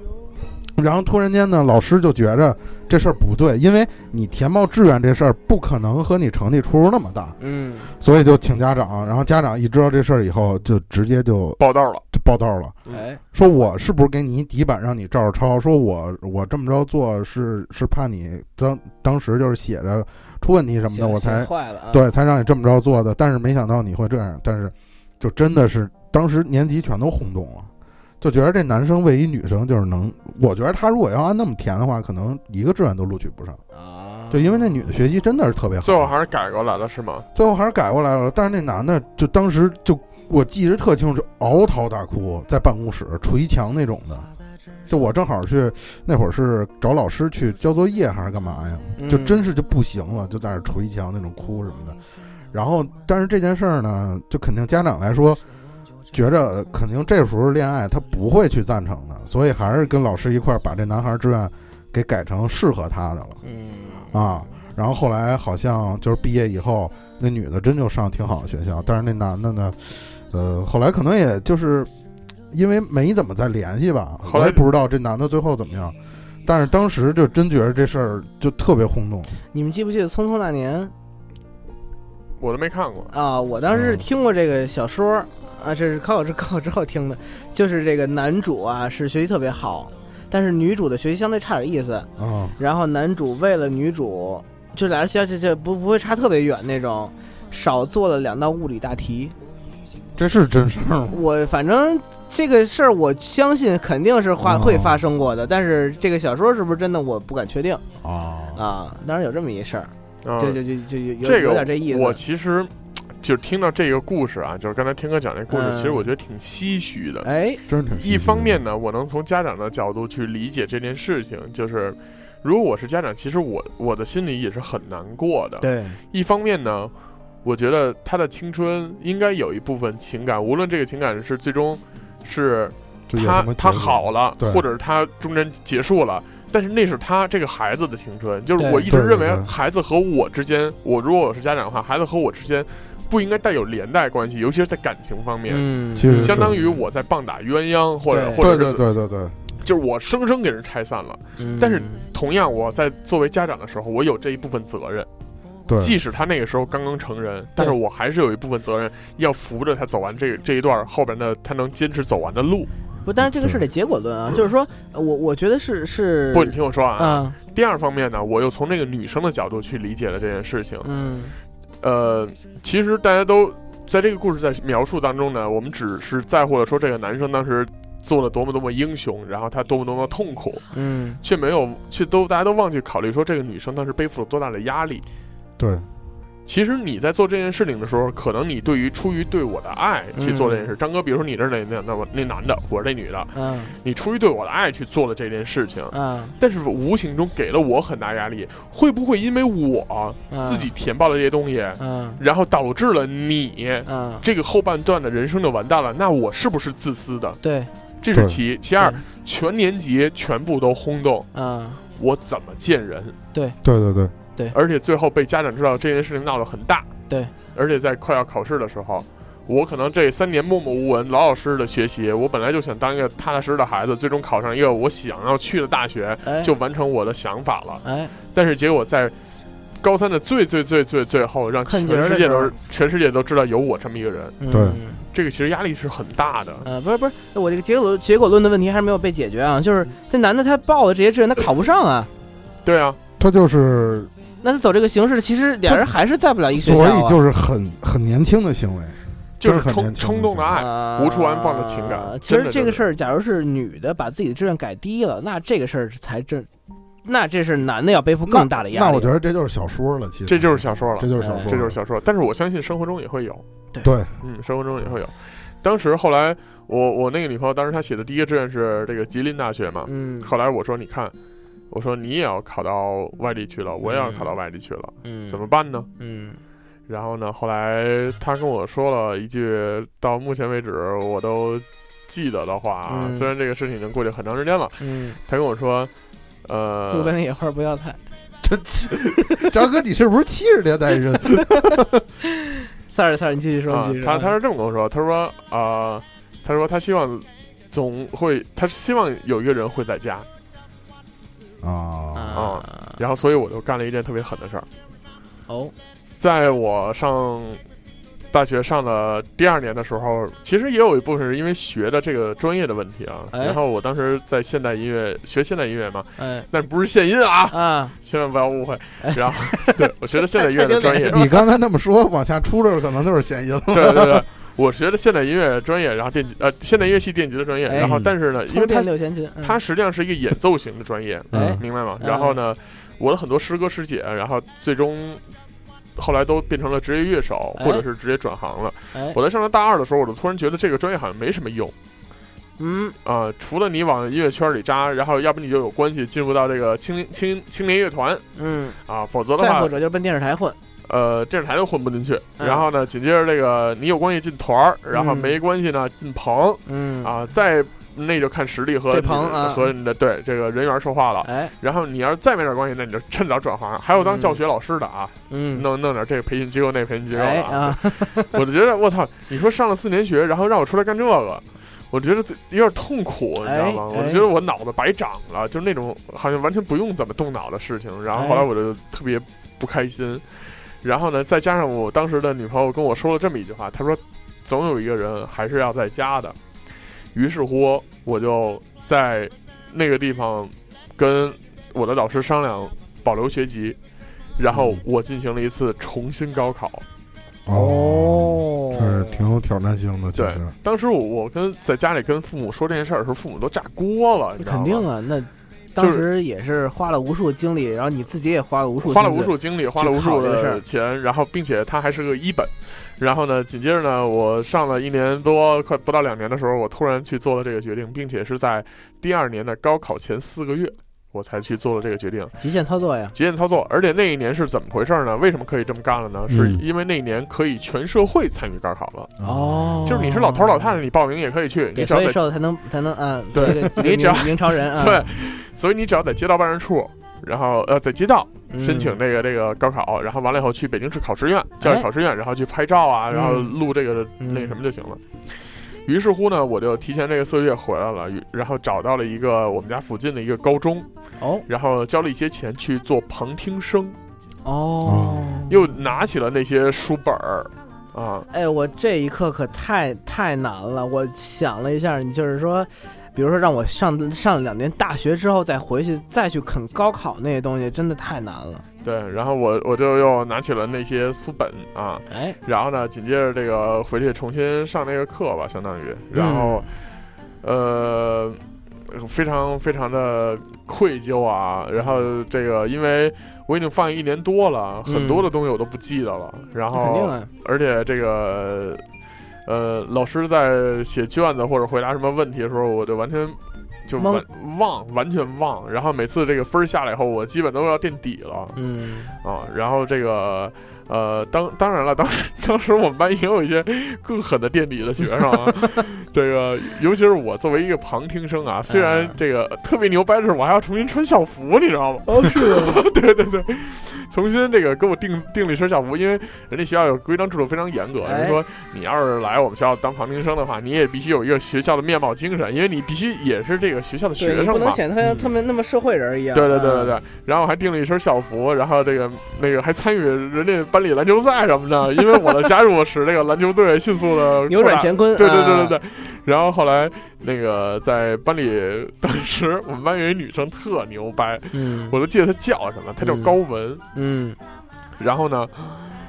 她好像是那个班里的传统学生，只不过是她高三才转校来。啊然后呢，她坐我旁边儿，啊她也不怎么学，啊， 我呢本来就够烦的了，我也听不进去。啊然后紧接着呢，有一天这个数学课，哎，老师发了好多卷子，让我们嗯在那儿做卷子，因为高三就干这事儿。对，然后在那儿做卷子。我正在那儿愁抄谁的呢，哎，这会儿看着他旁边趴那卷子那儿，在那儿抠笔，嗯，就整个人身体趴在那卷子上抠笔。嗯然后老师就是没事儿干，然后他就在旁边溜达，嗯老师溜溜溜溜达到他旁边了，嗯干啥玩意儿？然后说嗯那个就扒拉扒拉他，高玩，嗯，起来，嗯啊然后高文就往后一撤 啊嗯。老师说：“一看那卷子，你怎么什么都没写啊嗯？”， 高文说呵：“被你发现了。这就这这这这种就是疯了，我觉得。这现场录一鬼畜，这可能 是被被被你被你发现，被你现发现了，发现了，啦啦啦啦啦！哎呀，太逗 了，这大姐是疯了，就是就就气了是吗？不是气了，他就就是就是压力太大了。我觉得就是伤学伤了，学伤了，就嗯就是不适当的时候开了一个特别莫名其妙的玩笑给老师，你知道，这一般被发现都吓一跳。啊，我没有没有，我笔坏了或者什么，我说被你发现了。老师让他给气乐了。老师当时都震了，当时老师没乐，因为老师特烦他嗯啊。然后后来老师就走了，然后紧接着呢，反正我这个这三三四个月吧，嗯然后就在一些紧张的复习情况下，然后做了这个事情啊。嗯然后当时我还找到了我的一些同学。啊，那个我说你们谁还记得吃 点呢？给我补补课什么的。啊，啊，当时大家也是这个，因为我当时去上学的时候吧，这教材还没有改，啊，哦啊明白吗？我重新上高三的时候，那个那个教材没有改，然后所以，嗯但是我考完了以后，我就把书全撇了，你知嗯道吗？ 然后我还去找我发小去借书什么乱七八糟的啊。当时他有好多的那个笔记，因为当时他在幺零幺嘛，好学校，好学校，嗯然后他有好多创的造笔记，嗯然后呃，对于我来说还是挺有效果的。但是有一件事情非常让我惭愧，哎，就说到地理的时候啊，我说地理，当时我就是死记硬背，各种就全忘光了啊。嗯哪国家是是怎么怎么回事儿，什么什嗯么版图是长什么样儿？嗯因为有时候会在那版图上什么让你填对，哪个哪个哪个国家。后来完了以后，他说他们他就记得他们班男生当时记得这东西记得特清楚，而且哎能讲出事儿来，说为什么呀？我说为什么呀？他说因为我们班男生好多都爱足球哦啊，说一提欧洲杯，我操，欧洲哪哪哪儿有哪些国家怎么怎么回事都儿？知道，邦尼邦尼邦，人名全儿都认啊能识人名儿都能给你念出来。我呦，我当时我的这脸火火辣辣的疼，你知道吗？嗯这这这一下打的我，因为我不怎么看足球啊，啊我真是不了解。你要说 NBA 有哪哪哪几个地方，哎，哎我还能行给你数出来，你知道嗯吗？就美国那大猪图我还认识对嗯啊，除了美国，除了日日本、中国，这个这个，到现在我的印度在哪个方向我都不闹不清楚呢，嗯嗯，所以特别尴尬。所以在地理这块儿，我确实作为一个文科生啊，吃了一点儿亏。嗯哎啊，吃了一点亏。然后，但是最终这个考试，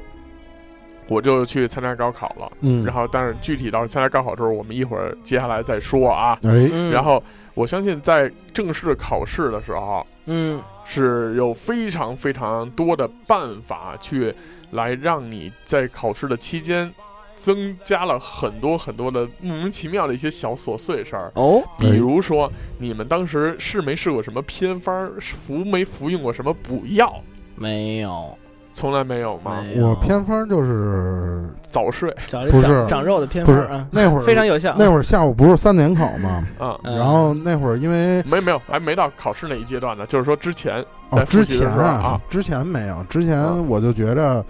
这些偏方可能是就就就真是心理上的。啊，嗯这个我我还是很感谢我爸我妈，包括在婚礼上我也说我很感谢他们，为什么呢？嗯就是因为他们支持了我这么大的一个决定，嗯最后嗯被我说服了。嗯，我说我觉得我的人生我需要我自己来做一个规划和决定，嗯然后最后让我同意我再重新去 学另一个专业，或者是呃上一个另一个学校。然后呢，并且呢，他们知道这个段时间我重新再去学的话，可能记忆的问题会有很大的问题。嗯，但是文科主要真的就是记忆类的内容，对哎，所以他们帮我嗯这个买了一个好产品，老牌产品、哦，叫忘不了哎，啊，啊，吃了，忘不了了记忆会会更好。啊哎，啊然后。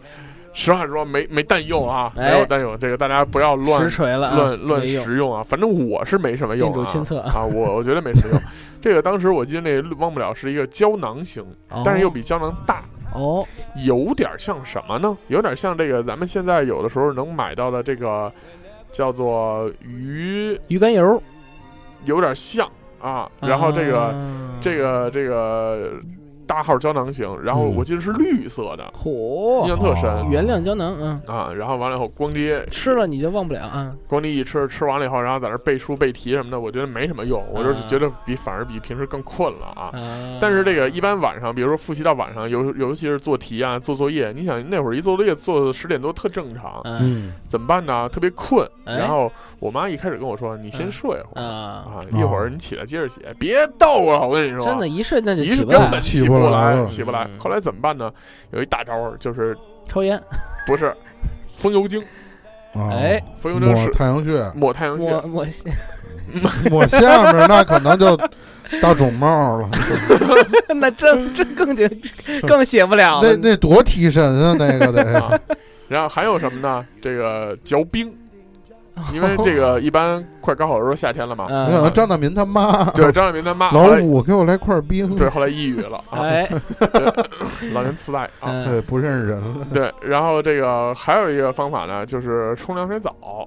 哎啊。这个也是但是那其实冲完了浑身发烫，那感觉更难受。哎，真是，我觉得还行，我觉得还对我来说还挺合适的。你欧洲人没有人然啊，后对，然后另外一个呢，就是还是疯狂听歌啊，啊，这个这个还是挺好使的，嗯。然后那段时间我记得我听的是扭机，哎，哦，对，高考的时候没有人会给你面子。不是，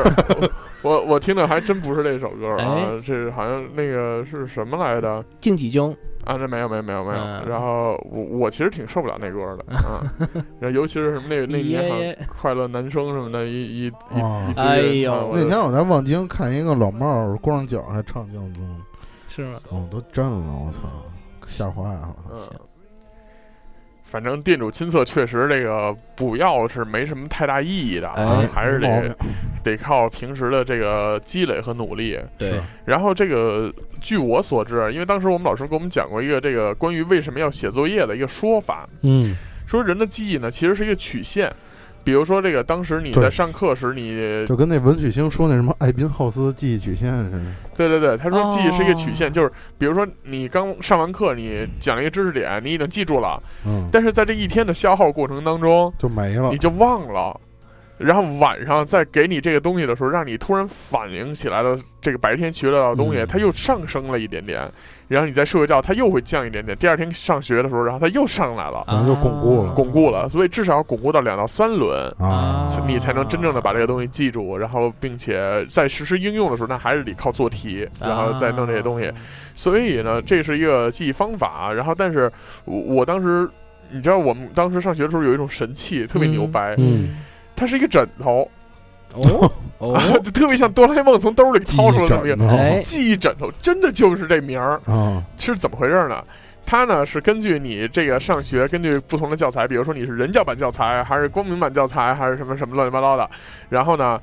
它这个枕头里边自己带有这个小程音序，箱是吗？啊对，它有自己带有这哦程序，并且看有你这睡小觉的音时候在箱你。旁边念叨，在你对你睡觉的时候，它在旁边跟讲故事似的，时候给你讲这知识点，哎呀这睡觉睡眠质量肯定特别好这绝对做噩梦。啊然后，然后大家这个这个，然后当时这演那广告呢，说科学家论证，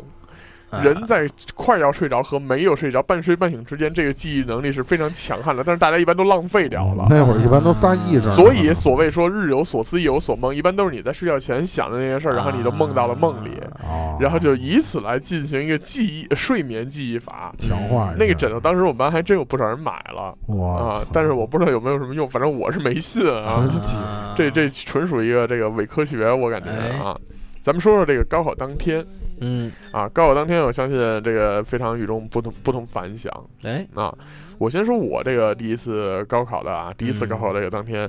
我当天呢其实呃，准确的说是不太紧张，因为你毕竟嗯，包括平时的演出啊或者什么乱七八糟的，嗯所以它就促使你说不会让你觉得这是一个什么大世面或者怎么怎么样的。嗯，然后并且呢，我当时很英勇的跟父母说，我说不用送，我积积极可去对我自己去，我自己去，不用送啊。然后我嗯爸妈就问，那你怎么去？我说我骑车去。啊，然后完了以后，但是当到了这个考场，因为提前一天你要先去转一转这考场这周围的交通环境什么的。后踩了来点儿，对，然后当时是我爸我妈带带我开车过去了一趟，然后就看了一眼，然后我就大概知道怎么怎么走了，我知道路就行了。嗯后来我中午就呃我就去了，去完了以后呢，中午这个、呃、我到了那儿以后，早上起来到那儿以后，我才发现，哎呀操，好像有点差事儿。为什么嗯来呢？晚了，语文考完了，不是，是因为希望是因为当时真的所有人都有家长的陪同，哦我突然显得有些孤独，哦，是心理方面，就是我我又想逞强，但是又却忘了我还是个宝宝。哎，still a baby，对，然后这个紧接着我我在看到很多家长在拥抱他们的孩子，哎然后给他们加油打气助威的时候，我嗯哎突然觉得有一些孤独。随便拉一女朋友赶紧抱一下，没有没有，后来我就进去了，进去了以后，因为我们被分散在各个考场里面，各个学校的嗯考场里面，然哎后在那块儿能碰到认识的同学，啊觉得还挺神奇老的。乡见老乡啊，对，并且在这个过程当中，我还居然碰到了在在河北上学的时候哦的北京同学、哦，啊。然后我说：“哎呀，这个真缘是分呢？奇奇妙的缘分啊！”哎然然后后行，嗯嗯，然后后来也也因为很有一年多没见了，我说嗯啊你怎么样啊？最近嗯咱嘘寒问走暖么啊样？一会儿咱喝点酒啊，啊中午，就是喝各点种啊走面儿。后来这个紧接着呢我就进考场了，考完第一门了以后呢，中午很多人这个没有回家，这会儿就有一个服务就出现了，哎，这个叫做考生钟点房，大哎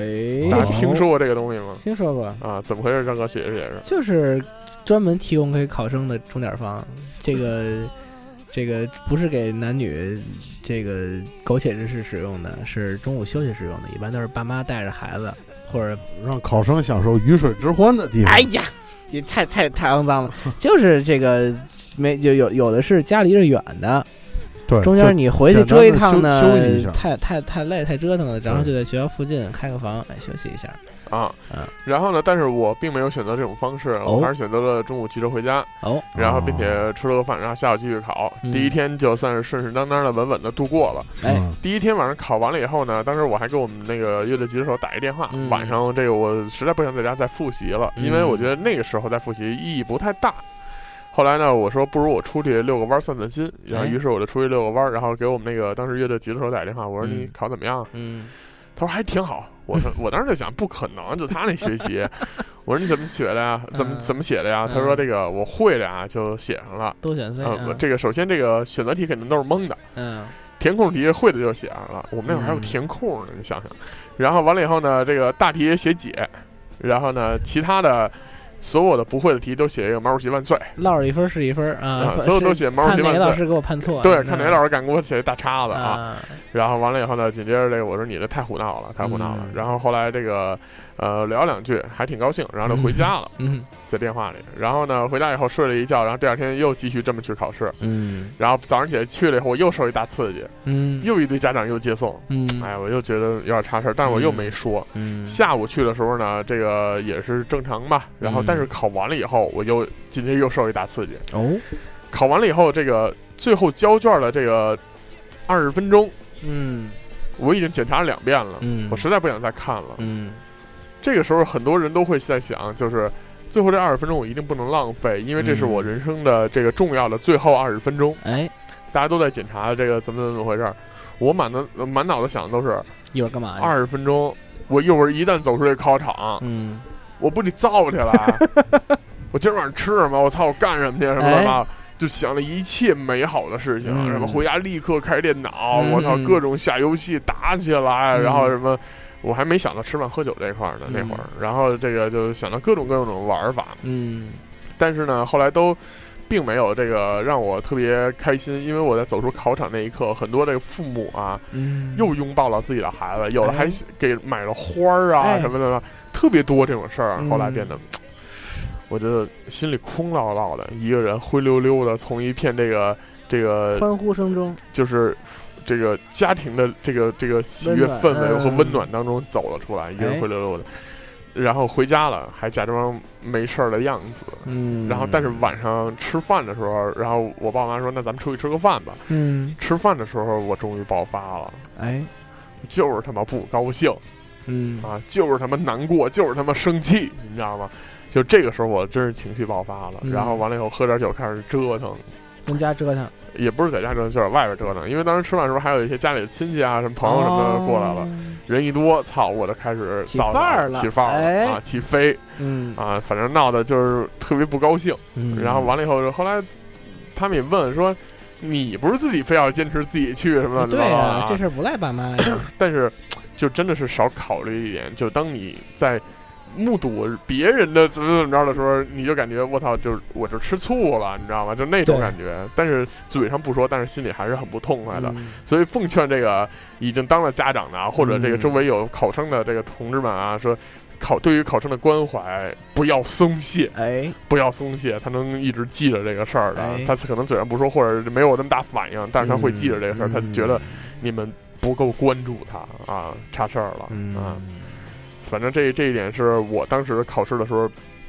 就回忆起来第一次比较重要的事情。嗯但是当我在第二次进行高考的时候，就啊完全不紧张。我操，我我的我当时的记得我可牛逼了，嗯就我就觉得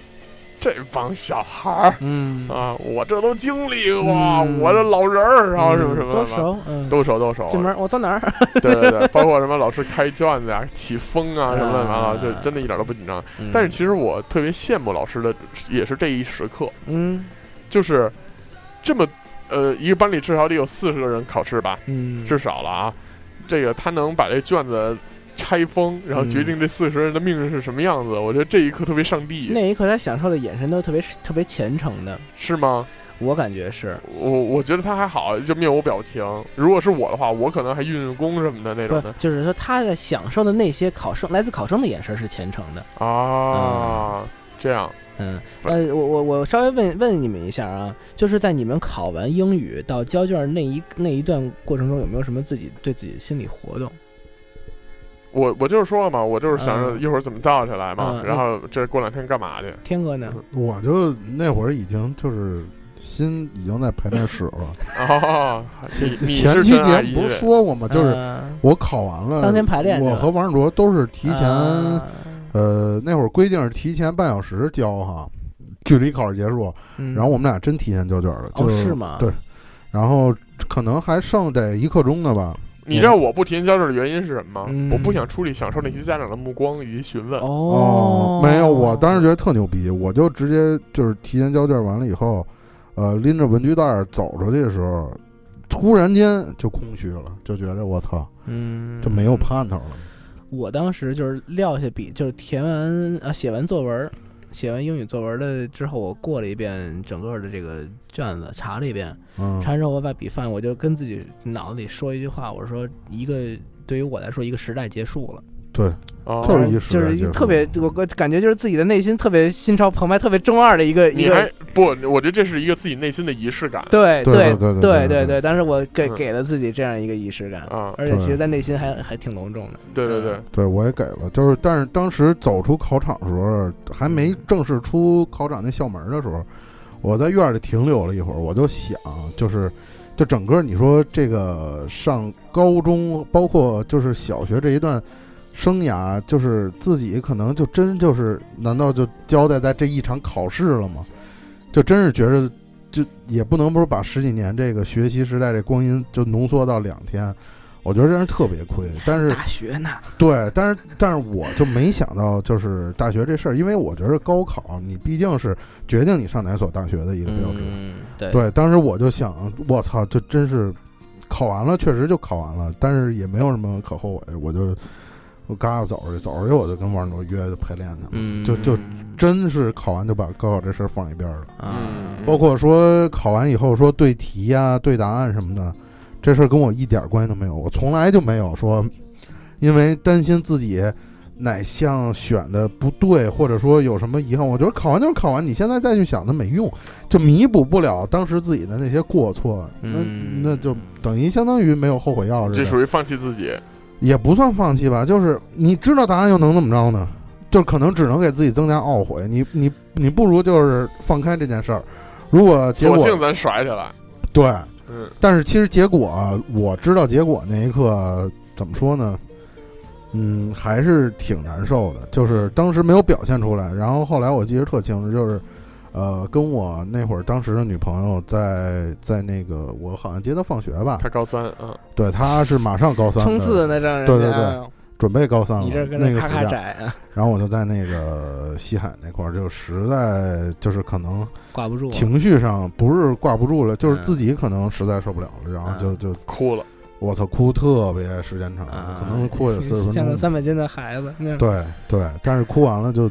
没事儿了，结就束了就，over 了，就就就是啊啊，就觉着可能换了一个拥抱，对，就其实就自是己发泄出来了，对就是自己走过的路，可能有遗憾，也有可能不足，但是就哭完了以后，那就是过去了，嗯，以后的日子可能还得面对。嗯，我我现在其实突然想起当时就是高三的最后一节课，你们有印象吗？嗯没有哦，就那其实挺就老师营造那氛老围师其实有点儿特别的，煽情，哎。对那那我们那老师其实还行，因为那是一个特别平时特别严厉的老太太，哦，而且她是返聘了，就是就属是于教已的经退休教的了挺好，就是他常年带毕业班，就是相当于在高三等着你一大哦 boss，、你那感觉你知道吗？ 完了之后呢，他是返聘到我们那届已经返聘一轮了，说这回我不干了，哦等于说我跟你们一块儿毕业哎哎呦呦，完就了是关门弟子。啊。对，嗯，然后他教什么呢的呀，物理，啊叫物理，哎，物理老太太，你想这个形象是不是一下 已经已经就浮现已了？经在那儿了，哎已经在那儿了。然后呢，其实他就是到最后跟我们说那些话，我到现在其实还记着，嗯特别像在网上流传的那些文章，就是老师，我记得老太太就就趴在那个讲台上说啊那个，其实啊，这个考试啊，你说重要也重要，说不重要呢，它对你未来人生其实真的，你未来人生就决定在明天两天的吗？其实也不是，对，他直接就这么这么着说来着。我觉得其实就是到现在来讲，他说的挺对的，就是挺对的，对吧？就是嗯、咱就拿目前来举例子啊，就是当时考的很多那种考的挺高分儿的同学，呃，他过得也没有我现在好，我可以这么负责任的说，就是当然就是说但他是其实咱不应该这么对比，但是其实就就是这意思，就是说，就是这意思，对，就是高考不左右你的人生，对吧？你你比如说啊，你你上班完了之后去一个可能一个一个不太能实现自我己觉得能力的地嗯我方，我懂我懂你的意思，嗯但是我觉得这个事儿是相对而论的、啊，对，就是在于对于那个阶段来说，这个是你的全部。呃，也不是，就是如果我是在上学的时候听着老师说这么一句话的话，我第一反应是你你们站着刷不腰疼啊，因为我们都已经辛苦了这么一年的时间，你也辛苦这么一年的时间，嗯然后最后你是一个放弃的调论，我我是不太喜呃，欢的。其实不是放弃，不是我不是们放弃的我们老调师论当时也这么说来着，就是其实到你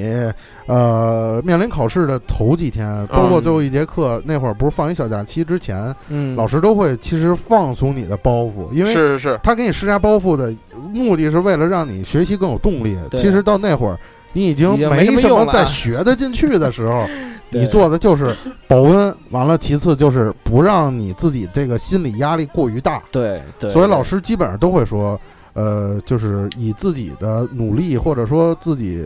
自己觉着不辜负自己就可以了。嗯对，那会儿都这么说。然后，但是其实怎么说呢，自己心里还是稍稍的有一些放不下，嗯，嗯就是觉着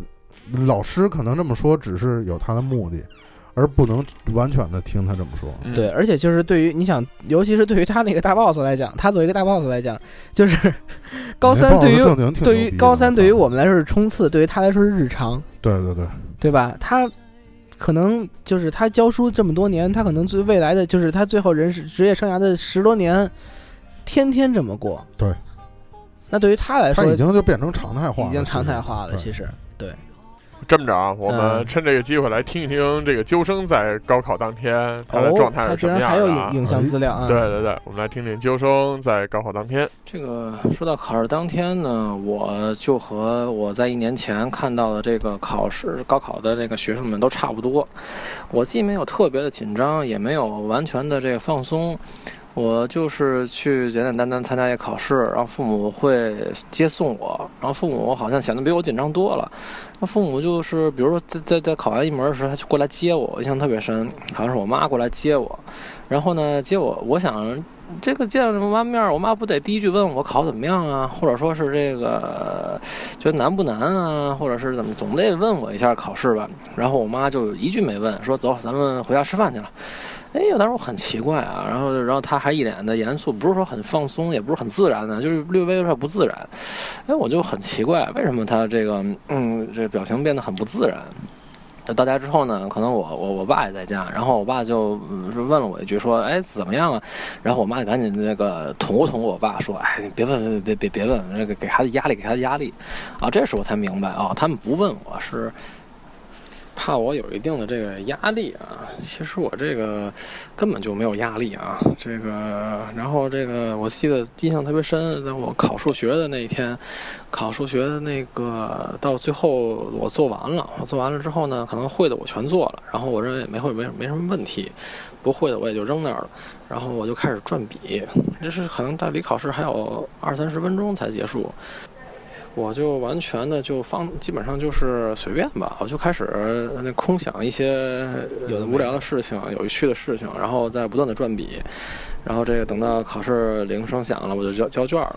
当时那一瞬间呢，我也在想，哎呀，这个未来是不是就在我这二十分钟之内就变得就改变了呢？啊、这个是不是多想一想，再多拿个三四分儿，就能改变一下未来呢？这事情反正也是只能让我这一辈子去去去去回想了。啊、这个其实究生跟我差不太多啊，也是在开始空想一些其他的没有什么太多意义的事情了。不过这个我相信每个人在考场的最后那十分钟应该想的都不太一样。如果大家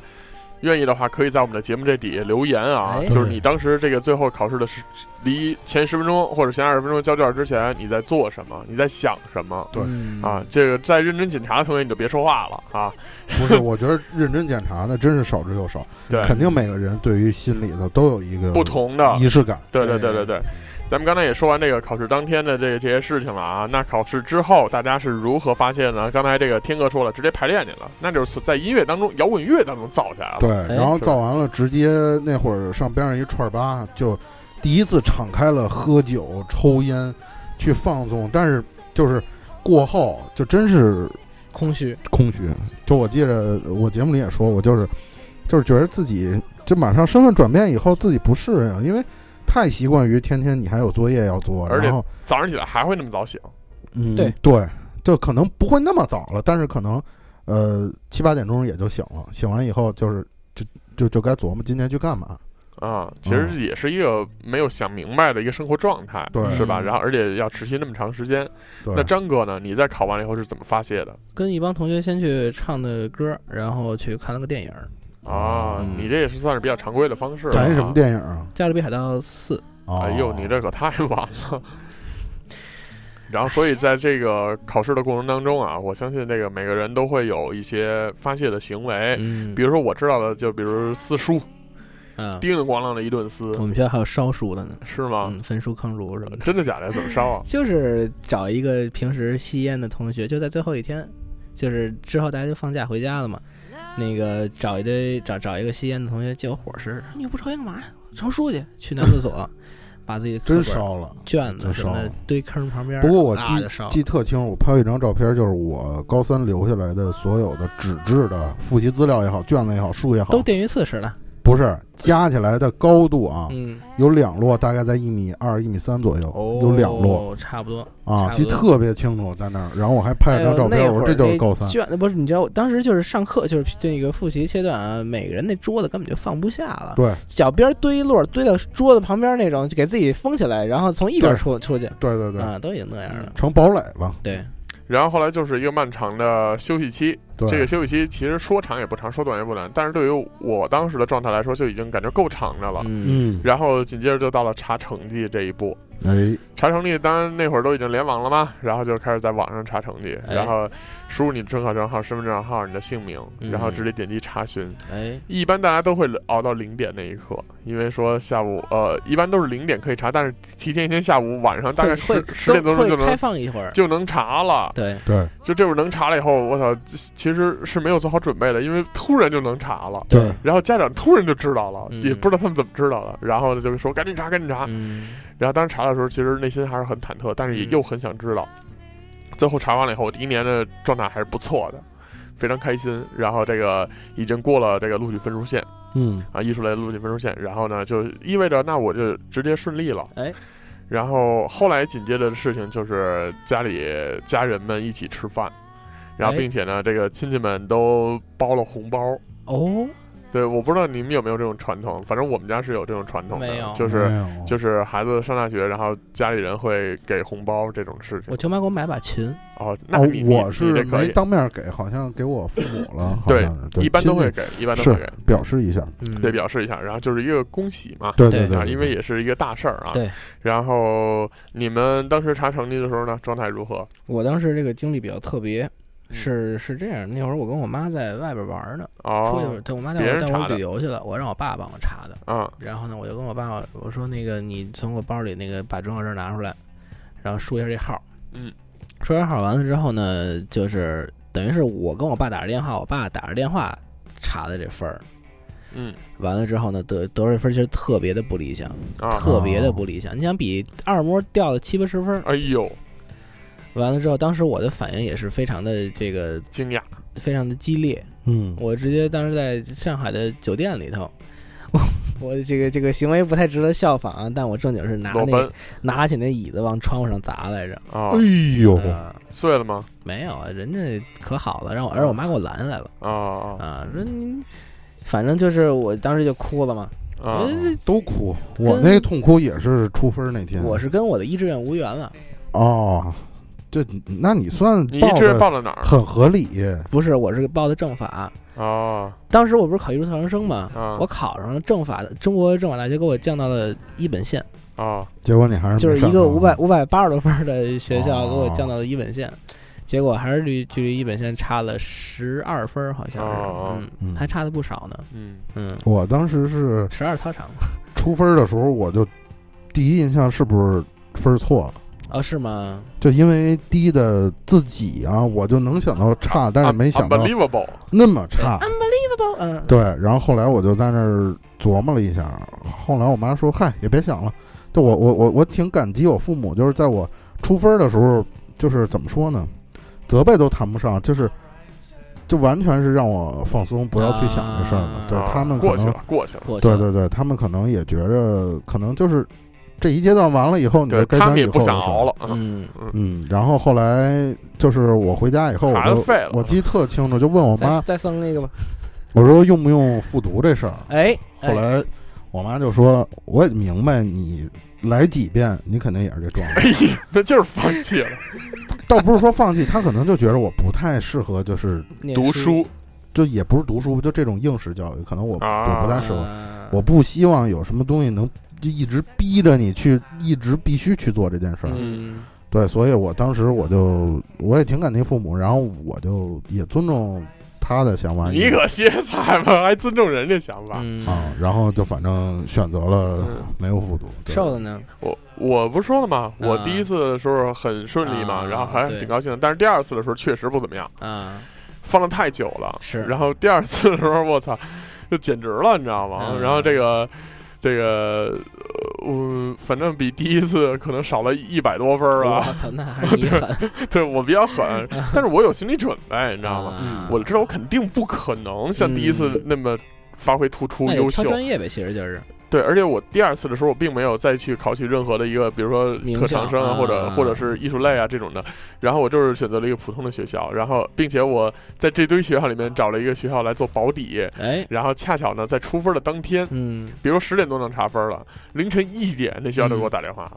啊，哦，啊！凌晨一点啊，那学校给我打电话了，跟我说我哎看请你问是瘦的老师吗？啊，对对对，说说我看你报了我们学校，然后哎那个正好你这个这个这个你的分数够了这个这个录取分数线，然后完了以后你愿意来我们学校吗？啊，然后询问，然后我当时拿着电话，我因为当时我接到电话的时候那一刻是很诧异的，因为凌晨一点谁会这样的？其实学校之间互相都在抢生源，我觉得。嗯对，然后呢，后来我就问了一下我妈，嗯我说去吗？嗯，我妈说走吧你觉得呢？我妈说你自己决定呗。嗯然后我说那就去吧。啊，嗯然后紧接着我就这个我说行，那我我愿意去。啊，然后后来就把电话挂了，然后这个过了几天就收到录取通通知通知书，所以这个事情是非常顺理成章地顺理成下章来的，顺理成非章非常顺理成章。而且当时这个这个后来我就跟王王同校了嘛，啊对对，他是我学弟嘛，然后这个这个清华那附近嘛， 哎对对，然后就顺利的被录取嗯了，然后后面后面的事情就。一马平川啊啊，嗯然后所以我在出分这块是没有什么太多顾虑的啊，但是对于考完这块，纠生好像有些话要说。哦，啊，让我们来听听究生在考试之后啊，他是一种嗯怎么样的心路历程？哎，我们是考完试之后直接就要去估分儿，直接就要填报志填报志愿。我们是那种，嗯、考后然后填志愿，所以呢，考完试当天下午直接就被圈回学校，然后就开始发这个标准答案，然后就要对这个标准答案，然后进行你自己的估分儿这项活动。然后过完分儿之后呢，就要直接开始历时几天的这个填报志愿。你首先要对分数进行分析，对这个呃，比如一本线啊大概是多少进行一些估计，然后呢，你看看你自己到底是一个什么水平，能报什么样的学校。哎呀，弄得就是很烦很乱，然后这个也没有什么机会、时间和精神去说玩儿一下、宣泄一下，根本就没有。我唯一唯一唯一就是填报志愿之后，我去网吧通了个宵，也就是如也就是如此了，根本就没有什么别的这个休闲活动。填报志愿的时候，当时我也是这个一门心思啊，就是我对别的事儿都不感兴趣，我就说我一定要来北京。嗯、别的东西家长你看着办吧。我我们那时候也我自己也不知道该怎么选，然后都是家长来这个给我来操持这事情。最后给我选了几个学校，这样北京什么什么，然后但是他们力劝我去上海什么学校，当时我连看都没看，我说不行，不去上海，就就在北京，然后就选了这个我这个非常热爱深爱的学校，我觉得我这学校还是没选错，我这个还是非常热爱我的本科啊，北京林业大学。嗯，然后这也是给自己学校打了一广告啊。哎，然后这个其实我觉得啊，咱们现在从头说起来的话，你看刚才究生他，他就跟咱们不太一样，他是后填报志愿、哎，啊，咱们后来都是先填报志愿了。对啊，这个是一个一个比较出入大的地方。对对，所以但我是但是其实我如我没上本科嘛，我专科，然后也是后填报志愿的哦啊，所以这个呃怎么说呢？就是我其实现在啊，如果有真是有考生听这节目的话，我其实也想聊聊就是专科和本科的不一样，哎，嗯就因为好多人都觉着没上本科，可能就是这人生可能就灰暗一些，或者说你在别的场合或者什么可能说着怎么说呢？就可能差事儿，对，差事儿。但是其实我觉得并不尽然，因为，嗯，我可以这么说吧，我们学校在专科的金融里，应该是数一数二的，就哦一个是财贸，一个是我们学校。呃，其实我们学校那个到后来就是呃，快毕业那会儿，校招有好多好多银行上我们学校是直接直招的，直招的，对，其实绕过很多弯路，就是你其实如果上本科以后，你可能慢慢去实习也好，去怎么着，会绕过很多弯路。但是如果专科你你专业对口的话，其实嗯我觉得工作机会也是很多的，包括你以后的学历，你可以在工作中慢慢去去填补，去进去去进找吧，对啊，去进修吧。但是其实我觉得这真不是说命运的独木桥，嗯，我我就是从就是因为长这么大了啊，然后你再回过头看这些事情的时候，嗯我是怎么看待这个学历问题的呢？哎嗯其实你的一次考试决定你未来的学历是什么，它只能证明你在那个时间还挺认真的，哎，对对对对对，并且还付出了很多的精力和精神。是哎然后可能会证明一点是你考的分数高，你比别人会学习，对，但不等于你比别人成功。哎，这是一个非常大的误区。有的时候我媳妇儿也经常跟我说：“你看我啊，上了学校，然后我当时在学这个大学里面也是成绩的佼佼者，可是我在工作中好像并没有人家这个混得好啊，或者什么乱七八糟这种问题。”嗯然后我就跟她说：“我说你在学校里的成绩不代表你未来在社会当中的地位，哎，这是一个非常大的误区啊！大家都觉得说你考多少分儿，然后未来就会有怎么样的人生，这是两回事儿。”嗯这是其一。其二呢，呃，对于这个专科和本科的问题，我的理解是这样的：本科更趋向于一些实际性的理论和研究内容，对嗯然后更深入的去讲解它的。呃，你的所学专业或者你的知识内容，嗯，然后对但是专科它更偏向于职业，就是它真正的知道你在社会上需要什么样的技能对，嗯啊，然后这个是可能是我看来的这个区别。嗯，另外呢，就是对于这个整个高考的东西啊，我要奉劝一些啊、比较年轻的听众，哎然后或者你刚刚高考完，或者是你正准备要参加高考的这些朋友们，嗯，呃，高考是不是一个决定人生前途和命运的时刻呢？嗯，我觉得它对于某些人来说真的是的。对。呃，为什么这么说呢？因为我我刚才在节目里面也说了，我曾经在河北上过一年的学，哎，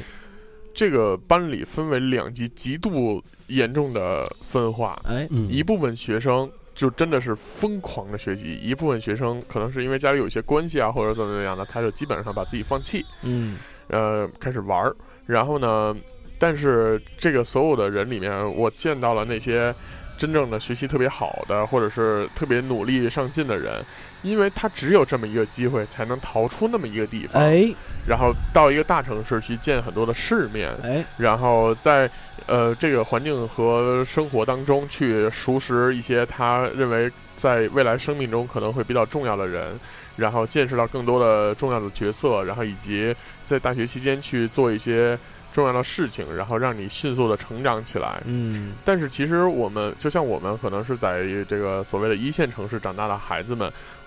从小其实我们就在经历这些东西对，然后它可能变得不是那么重要，并且我们可能未来习会惯了，对，一个是习惯了，二一个呢是我们可能可能未来还是会定居和生活在这个城市当中，嗯，所以这样来说，那我们是不是有优势？我承认是的，对，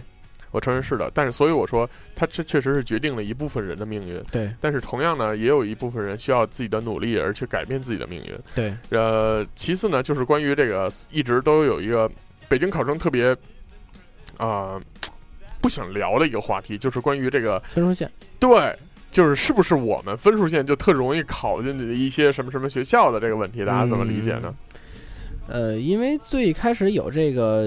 呃说法，其实就是说呃北京考生四百分儿上清华北大。